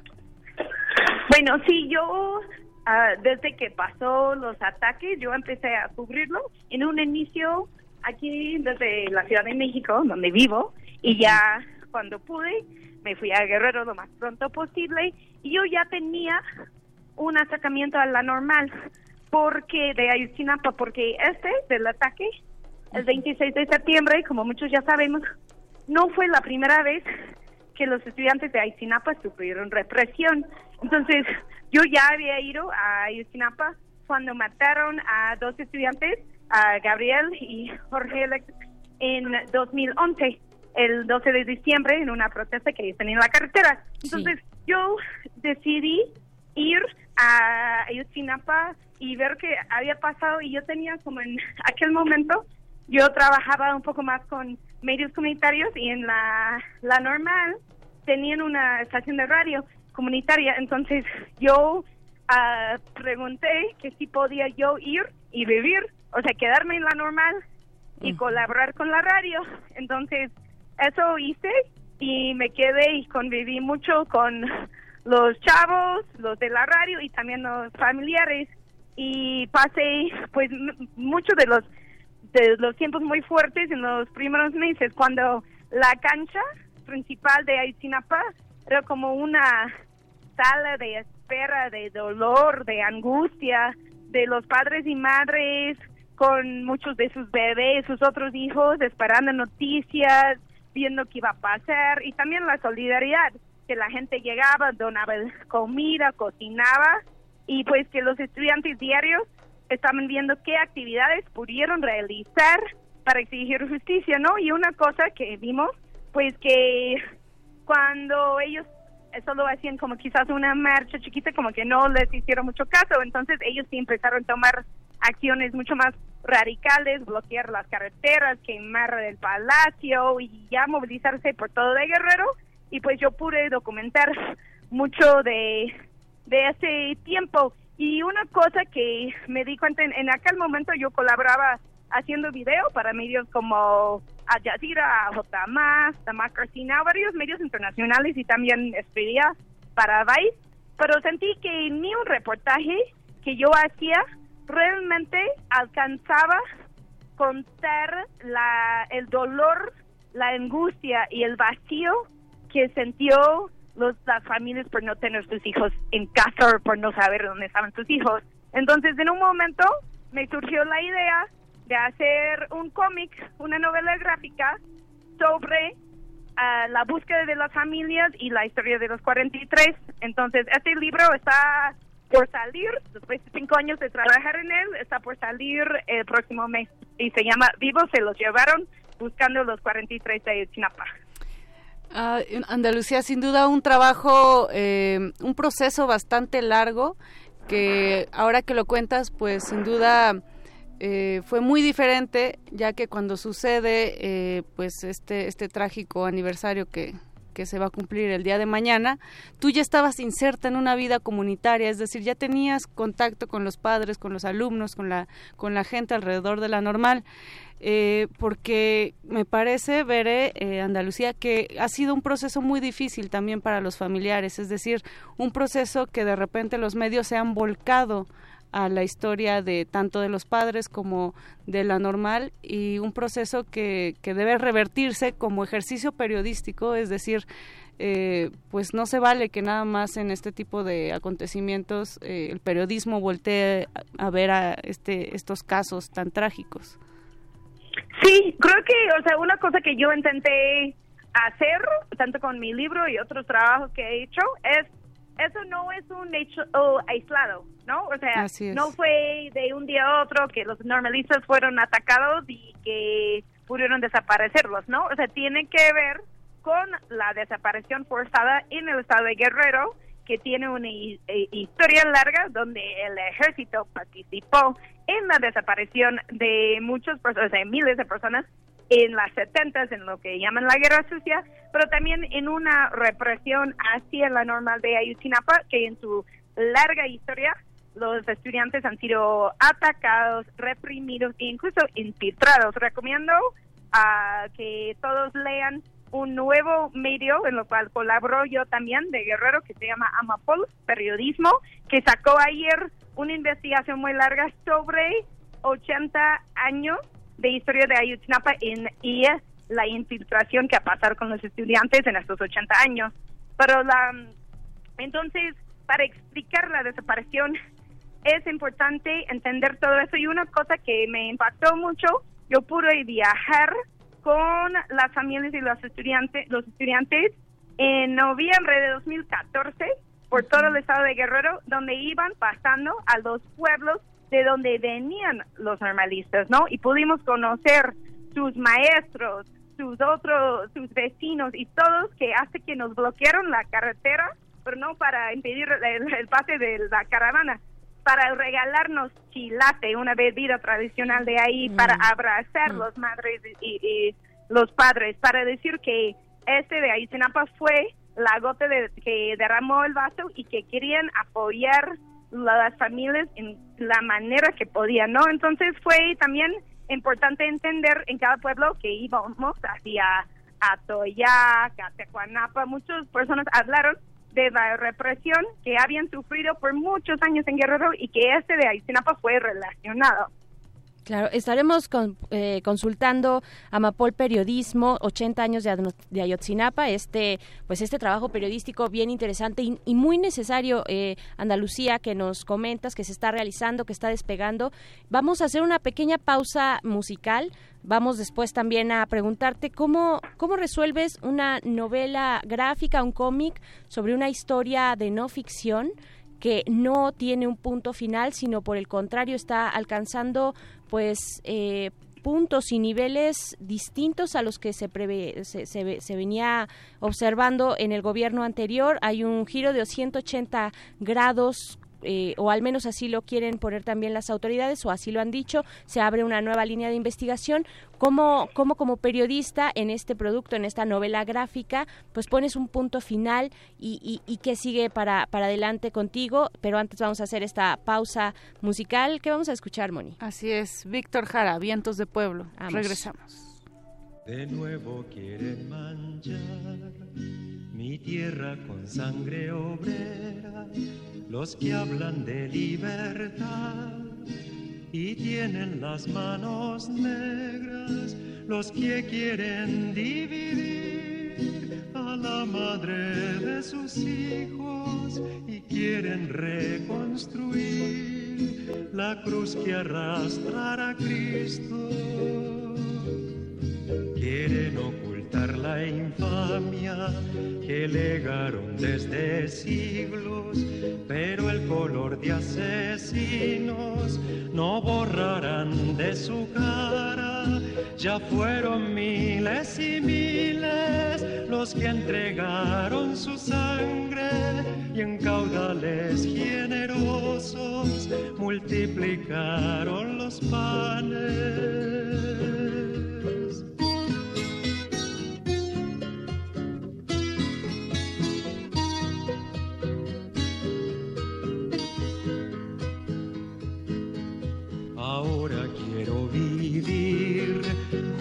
Mi hijo y mi hermano la primavera que todos vamos construyendo a diario. No me asusta la amenaza, patrones de la miseria. La estrella de la esperanza continuará siendo nuestra.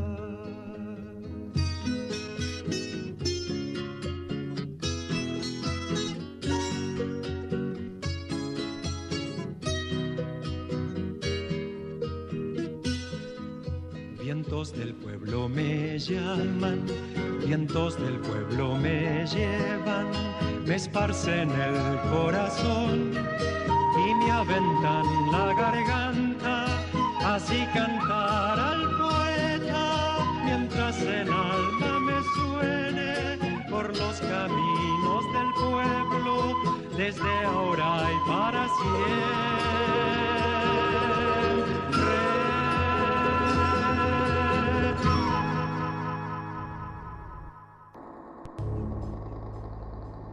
74 personas están detenidas y se están por cumplimentar 10 órdenes de aprehensión más. Pero detendremos a todos los involucrados en estos hechos. Reitero que la investigación queda abierta. Es la verdad histórica de los hechos. Los estudiantes normalistas fueron privados de la libertad, privados de la vida, incinerados y arrojados al río San Juan en ese orden. Es la verdad histórica de los hechos.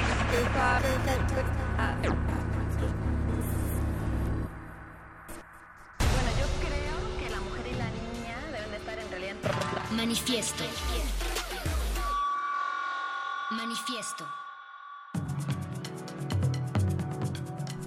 Estamos de vuelta des- después de escuchar a Víctor Jara eh, y recordando, mm, recordando haciendo, haciendo por supuesto memoria de las personas que nos faltan en la sociedad, específicamente de los 43 estudiantes de la normal Isidro Burgos de Ayotzinapa, una memoria periodística y una exigencia también de verdad y de justicia, en este caso con Andalucía Nol, quien es periodista que ha estado documentando la vida en Ayotzinapa y está próximo a publicarse una novela gráfica de eh, los hechos en Iguala. Andalucía, eh, pues nos quedamos con esta pregunta en el aire para ti, eh, pues ¿cómo, cómo se le hace, cómo le hiciste, cuáles son las dificultades de poner un punto final a una historia que es pr- primero tan dolorosa y que no tiene un, un final, que no, que no ha tenido verdad, justicia. Eh, ¿cómo, ¿Cómo le hiciste? No solo tú, sino entiendo que también hay un eh, colega, un compañero periodista, un, eh, dibujante también que está contigo en este proyecto, ¿no? Sí, pues sí es algo muy difícil. Primero hablo poquito de el proceso de hacer una novela gráfica y luego hablo de, de cómo uno lo cierre.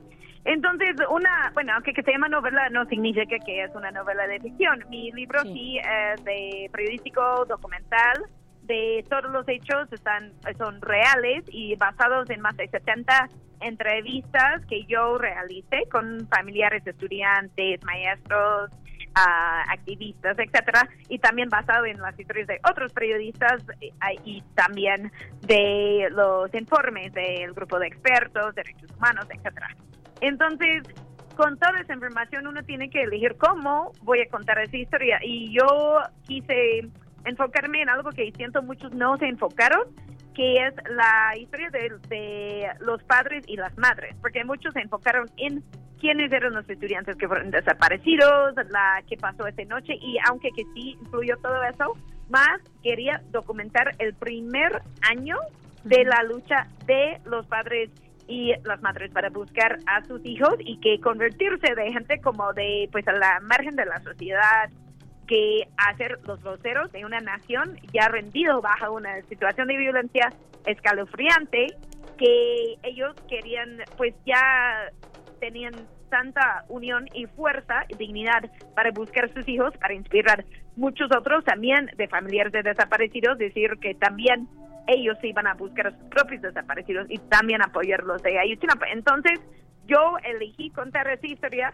ah, sobre una mamá, María de Jesús Latempa, a un papá, don Benito Guerrero, y dos estudiantes, a Huicho y Marlboro, que son sus apodos, y también contarlo desde mi perspectiva como periodista documentando. Pero ahí tienes que eh, ver cómo cuento la historia de todo lo que pasó con estos cinco personajes y también tanta información que incluir y que pueden entender y hace que un ejemplo será la noche del ataque no sabían que los primeros camionetes que abrieron, ah, de donde salían la policía, que abrieron fuego, que eran doble cabina o no. Y tú dices, yo pasé muchas horas intentando saber que sí o no, y dices, ¿por qué necesito ese detalle?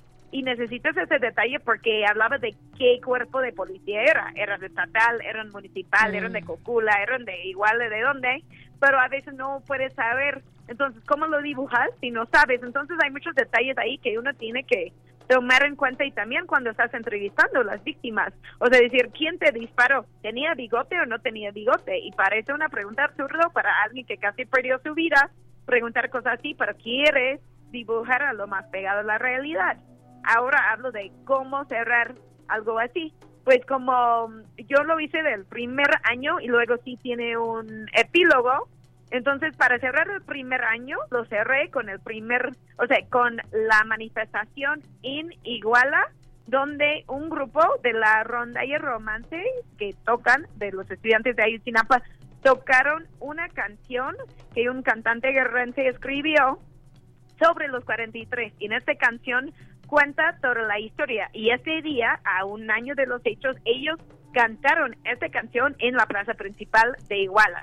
Entonces yo termino con esta canción y con que cuenta la historia de los 43 y ya después puse de los cuatro personajes como cuáles son sus esperanzas hoy en día y qué ha pasado, porque yo puedo pensar, yo pasé cinco años escribiendo ese libro y muchos casos han pasado en mi vida personal y en trabajo, etcétera, pero las padres y, eh, los padres y las madres, sus vidas no han cambiado en cinco años, ellos siguen con la misma exigencia de justicia y sin saber dónde están sus hijos, ¿no? Entonces quería saber qué dicen ellos y hablan de todavía tener la esperanza que un día regresarán sus hijos a casa. Y María de Jesús La Tempa me dice, el día que regrese mi hijo voy a ser la persona más feliz en este mundo.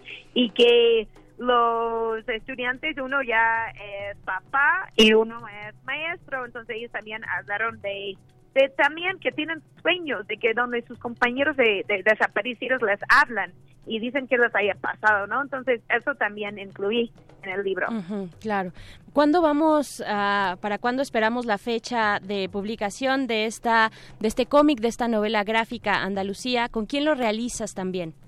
Sí, va a ser, uh, por muchos años ha sido un proyecto independiente realizado por mí y por los, un ilustrador Marco Para y Anaí Galavis pero ahora sí va, a estar publicado por Penguin Random House. Entonces, lo pueden por Ediciones Bay encontrarlo en cualquier librería del país ah, y está planeado para salir en noviembre. Entonces, también tenemos, uh, me pueden seguir a mí en redes sociales, Anda la Lucha, y en Twitter y en Instagram, y estaré publicando. Y también tenemos redes del proyecto, si buscan Vivos se les llevaron, Alive You Took Them, que es libro se los llevaron en inglés, porque también este proyecto es un proyecto bilingüe, que el libro también va a salir en inglés. Entonces también pueden buscar las redes de, del proyecto y seguirnos. Y ahí ya sabrán cuándo sale el libro y seguro que estaremos haciendo muchas presentaciones tanto en la Ciudad de México, en Guerrero, en Oaxaca, en muchos otros lugares. Y aquí, por supuesto, también, por favor, Andalucía. sí, claro. Además, Andalucía, me encanta que salga en, en el mes de noviembre porque así se da continuidad a este tema no se olvida, se hace memoria y también el hecho de que sea en un formato, digamos, novela gráfica tipo cómic, llega a mucho, muchos más públicos que, que si fuera eh, quizá periodismo escrito únicamente o que si fuera únicamente en español. Entonces, pues qué chido trabajo, muchas felicidades y te esperamos pronto para la presentación de ese libro.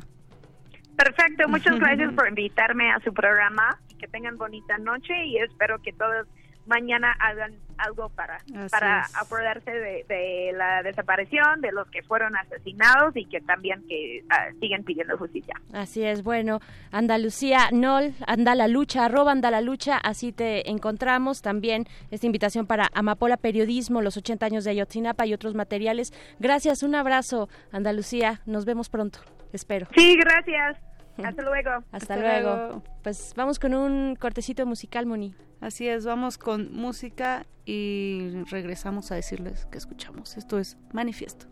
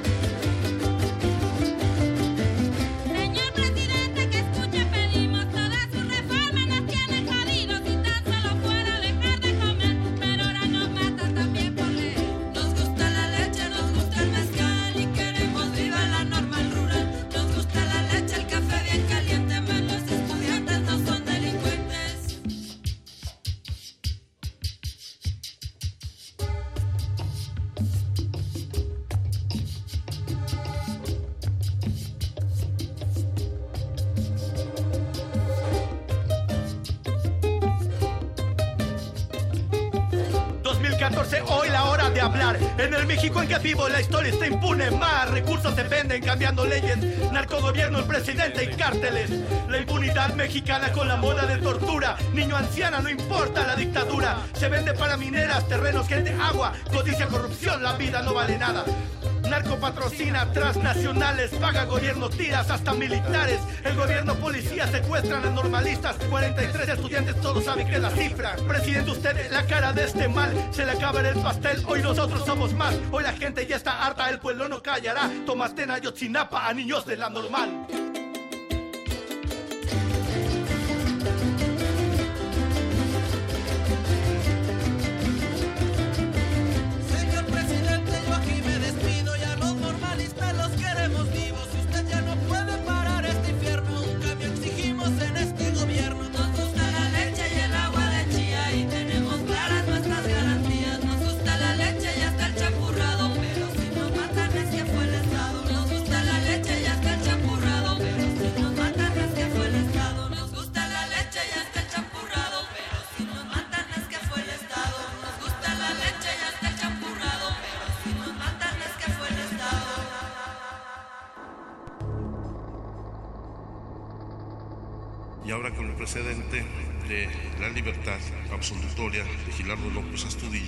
Existen los elementos para que la autoridad judicial pueda liberar a otros 50 detenidos en este proceso.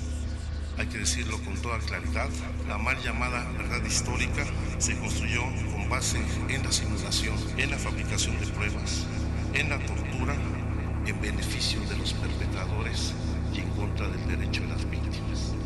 Éramos 43. Éramos 43. Pero yo recuerdo tu nombre, aunque he olvidado el mío.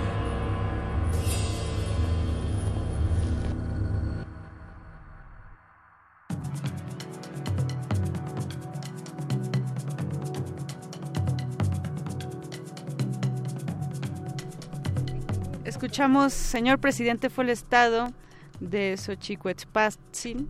¿Lo pronuncié bien? ¿No, verdad? Seguramente no. Bueno, Xochicuetzpalin. Es Xochicuetzpalin. Gracias, señor productor. Y gracias no al señor presidente de ese entonces, Enrique Peña Nieto, que pues ahora anda muy disfrazado, muy muy eh, comiendo en- los New. Yorks, pero pareciera. hay un, un pueblo que no olvida y hay toda todo un ejército de periodistas que nos hace recordar eh, pues pues la discriminación que, que, que hay en por parte de un estado hacia un montón de lugares no muchísimo antes de Ayotzinapa pero que se refuerza con la violencia tan brutal que se ejerció hace cinco años en contra de los 43 estudiantes.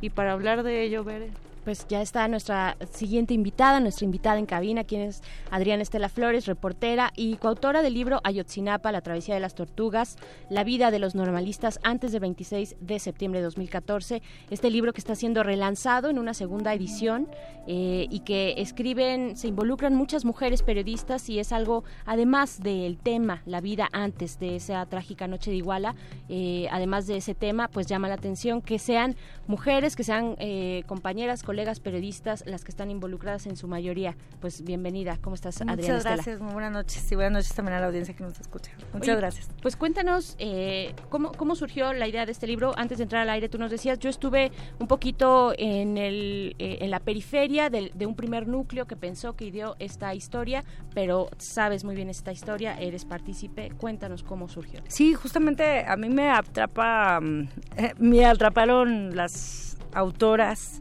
intelectuales de este libro, Mónica Ocampo, Melissa del Pozo, me invitaron a participar en el libro justo cuando llegué a México, porque a mí Ayotzinapa, la noticia me sorprendió en Venezuela, yo, yo trabajaba allá. Y entonces, eh, pues allá, a mí lo que me sorprendía de allá de, en Caracas, por ejemplo, en, en Telesur, que era donde yo trabajaba, era que la gente se espantó acerca de lo que estaba sucediendo en México. O sea, a nivel internacional como que no se tenía ese conocimiento de las atrocidades que se podían ocurrir en este país. Cuando llego aquí a México, regreso de, Venezuela, Mónica me, hace la invitación, Mel- Melissa del Pozo más bien, y es cuando entonces nos sumamos a este proyecto que tiene que tiene muchísimos méritos, pero sobre todo lo que le veo es que era un, un esfuerzo como desde la banda, ¿no? Que le decimos nosotros, o sea, no había ninguna organización así como súper grande detrás, o- no, y todo fue, o sea, fue, puedo decir, o sea, puro corazón, o sea, decimos, ah, sí, bueno, sí, y, oye, no, evidentemente no había viáticos ni nada, o sea, tú vas a hacer la historia, ah, bueno, y era de Cora. muy de corazón, o sea, me acuerdo, te puedo contar, o sea, todo el mundo tiene muchas anécdotas, pero por ejemplo, yo pedí prestado un coche para llevarme más gente, se nos ponchó la llave, bueno, una, hay muchísimas anécdotas, pero era porque era un reporteo en colectivo, ¿no? Había gente que sí quería, o sea, que decía, sí, yo le entro, pero, oye, este, pues reporteábamos que tal fin de semana yo sí en equipo, había poblados súper lejos, entonces y pero todos lo hacíamos o sea yo me- todos lo hacemos con tanto corazón o sea ese libro este el libro lo que ustedes ven ahí es puro puro corazón puro sudor de gente que queríamos y sentíamos la obligación de hacer lo que no estaba haciendo ningún medio de comunicación incluso los más grandes que siempre se jactan de pues los grandes recursos y todo. Ningún medio quiso y aunque tuvieran los recursos financieros y humanos ningún medio hizo un ejercicio que era tan básico, como contar quiénes eran los 43 normalistas, o sea, eh, para, para cuando fue el proyecto, pues era ya 2015, ¿no? Cuando empezamos con ese 2015. proyecto. Los hechos ocurrieron en septiembre y de septiembre a 2015, que yo me acuerdo que cuando me sumé como en, no recuerdo bien la fecha, pero ya era primavera, verano, no sé. O sea, ya avanzado en 2015 no no había ningún medio a, ver, no les destinaron semanas a contar algo tan básico de identificar, o sea, desapareció Abel García Hernández. ¿Quién diablos era García? ¿Cuántos años tenía? ¿Qué hacía este muchacho? Nada. Pero lo que sí sabía la gente era que eran subversivos, que tenían presuntos vínculos con el narco, o sea, esas presunciones que luego se convirtieron como en, en, verdades asumidas por muchos, lamentablemente, ¿no? Eso habla mucho del periodismo, pues en muchos niveles, ¿no? El periodismo del clickbait, el, el periodismo de la nota roja, eh, un tipo de periodismo que se dispersa muy rápido a través de redes sociales o de algunos medios de comunicación también.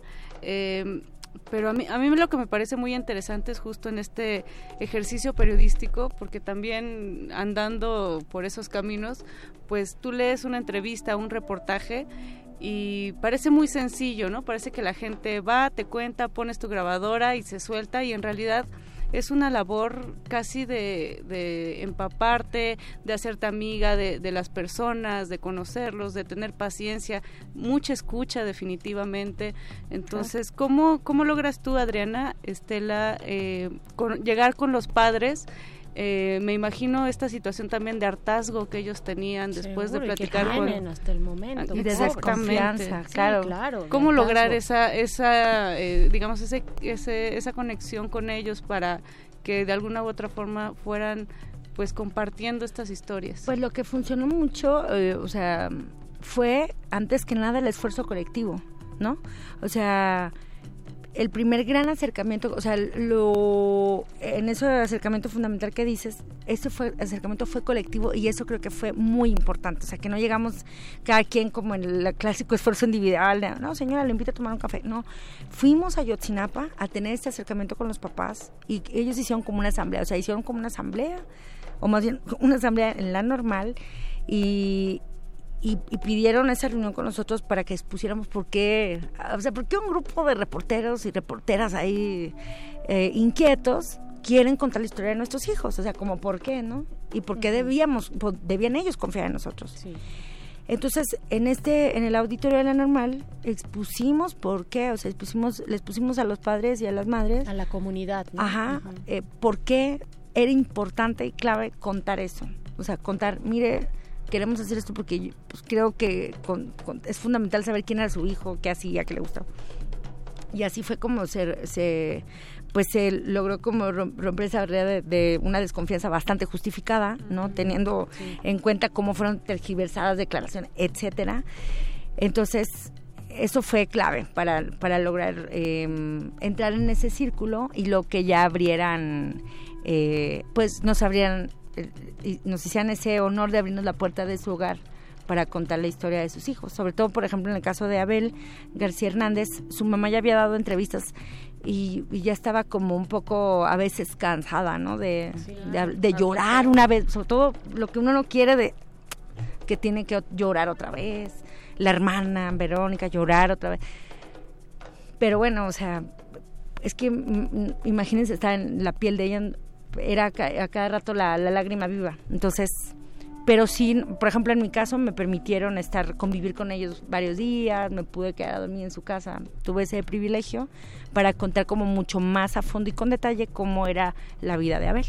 Es un ejercicio periodístico de reporteo también bien interesante, ¿no? De cómo eh, llegas con los padres, con las madres, con la comunidad y dices, bueno, queremos contar esta historia porque es importante.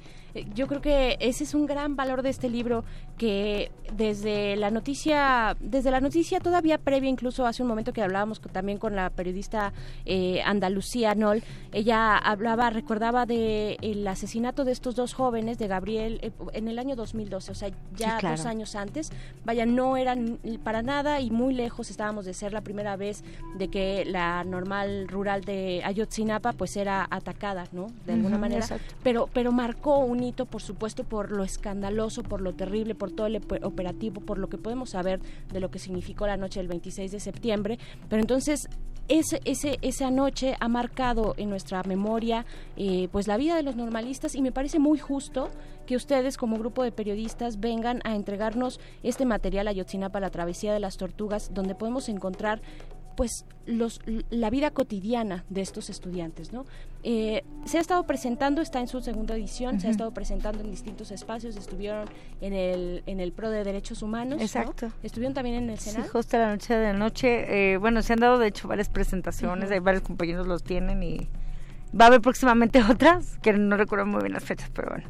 Ajá, va a haber otras. ¿Dónde, dónde nos podemos eh, acercar para tener más información? Están manejando un hashtag que es la travesía de las tortugas. Sí, y en la cuenta de Marchando con Letras, Marchando en Twitter, con Letras. ajá, ahí es donde también están eh, publicadas donde las convocatorias y estaba el, también el sitio de internet de. Marchando donde también pueden ver los perfiles de cada uno de ellos, está la foto y el perfil.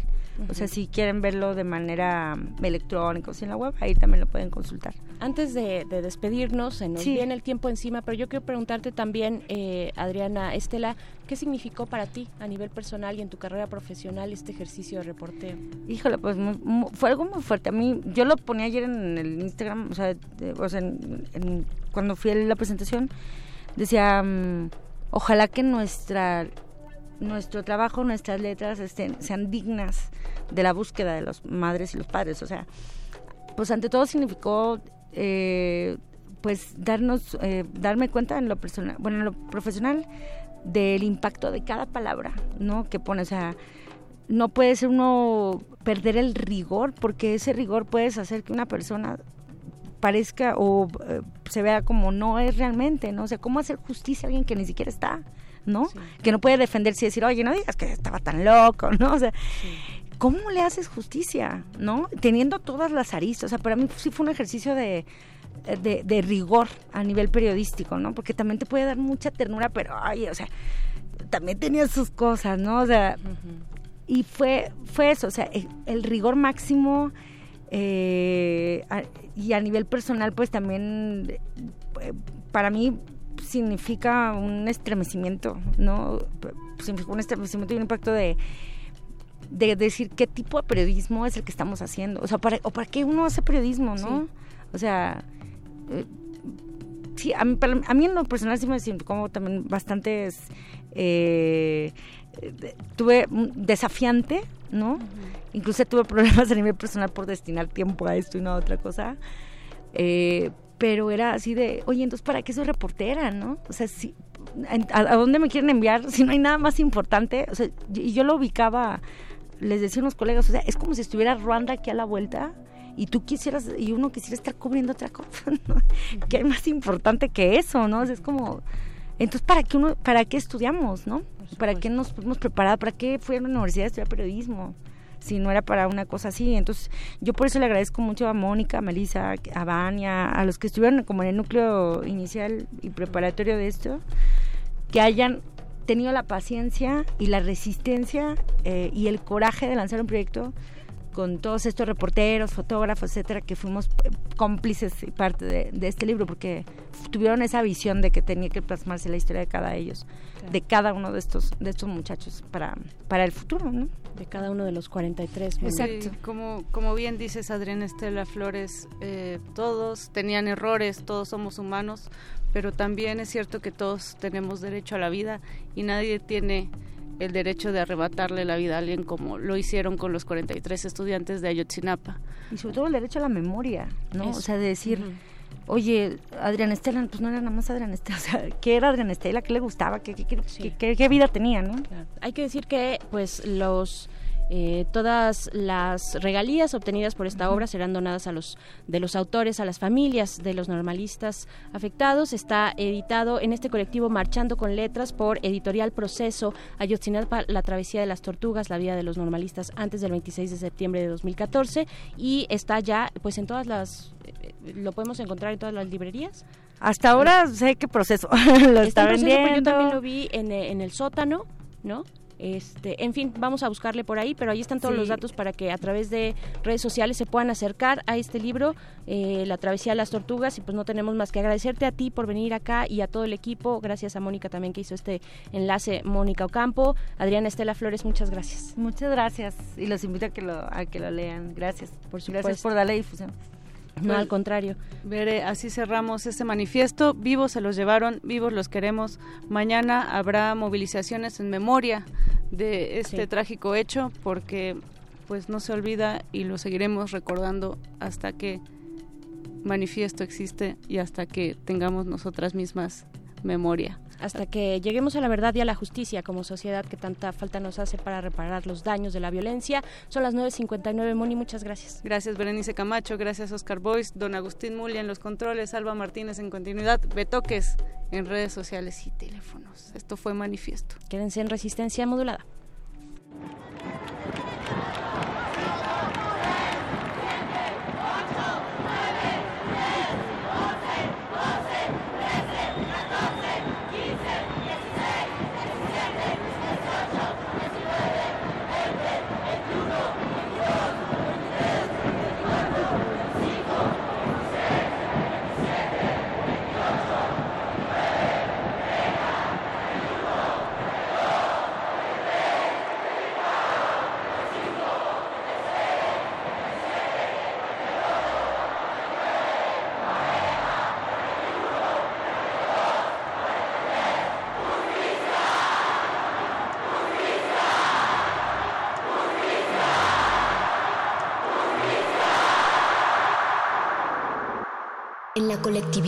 La distancia entre los cuerpos es ilusoria.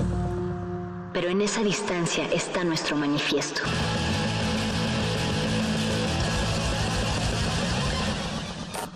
Manifiesto.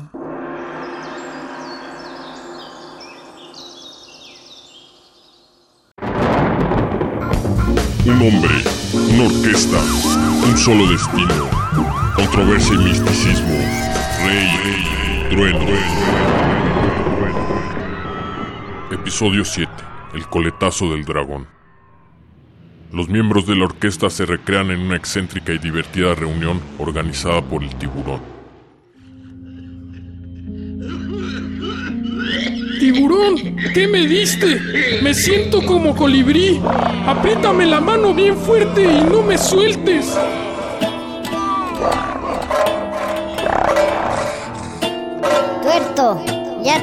Coletazo del dragón. Estás bien pálido. Esto es como un espejo de mi mente. Después de esto, yo vuelvo al psicoanálisis. Hijo de puta, gonorrea, malparido, esta mierda está que quema.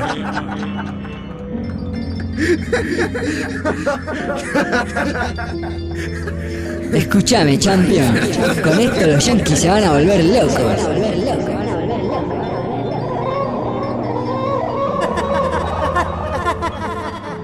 Tranquilos, tranquilos, no pasa nada. Mía cerebra un poco inflamada. Ojos de mosca, graduación de 90 grados. ¿Cómo no pasa nada? Se está pasando todo. Tiburón, tiburón, me chupa el abismo. ¡Ah! No jueguen con mi mente. Enano, tiburón, me estoy muriendo de miedo. Siento abejas por todas partes. ¡Ah! ¡Quítemelo! Pará, tuerto, no me toques. Sos una desgracia, te orinaste otra vez.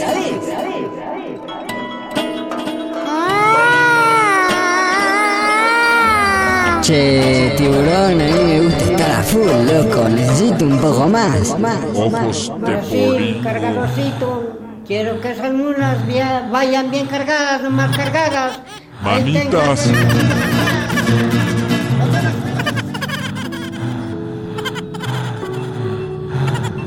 ¿Qué nos diste, tiburón? ¿Qué nos diste?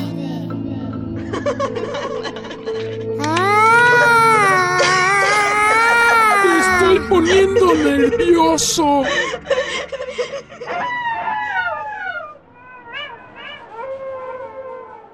Tengo que ir a Chicago y llevarle esta cosa a los gringos. Mira, cuando yo conocí al tuerto era un tipo normal. Si lo viera ahora su madre. Esto es libertad, tuerto. Esto es libertad. Debes de tener mucho cuidado con esto, tuerto. Hasta los Rangers se van a poner celosos con la mercancía. Ah, y ahí me traes una gringa. Esa será mi misión. Tengo que llevar la carga al otro lado. Voy a liberar al oprimido pueblo americano. Chicago es mi destino. Enano, prepara mis cosas y avísale a Rey Trueno que me llevo la Cessna. A toda velocidad, tuerto. Yo voy contigo. No, enano. Esta misión es peligrosa. La tengo que hacer yo solo. Yo solo.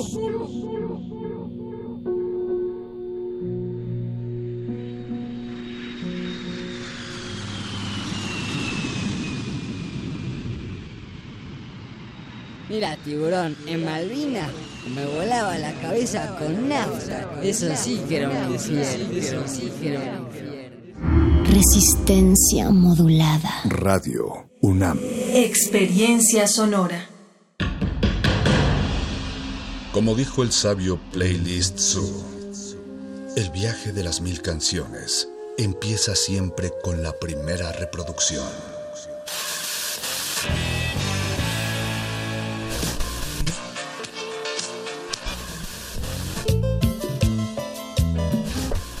A continuación, un maestro te abrirá la puerta de su lista de reproducción. El resto va por tu cuenta.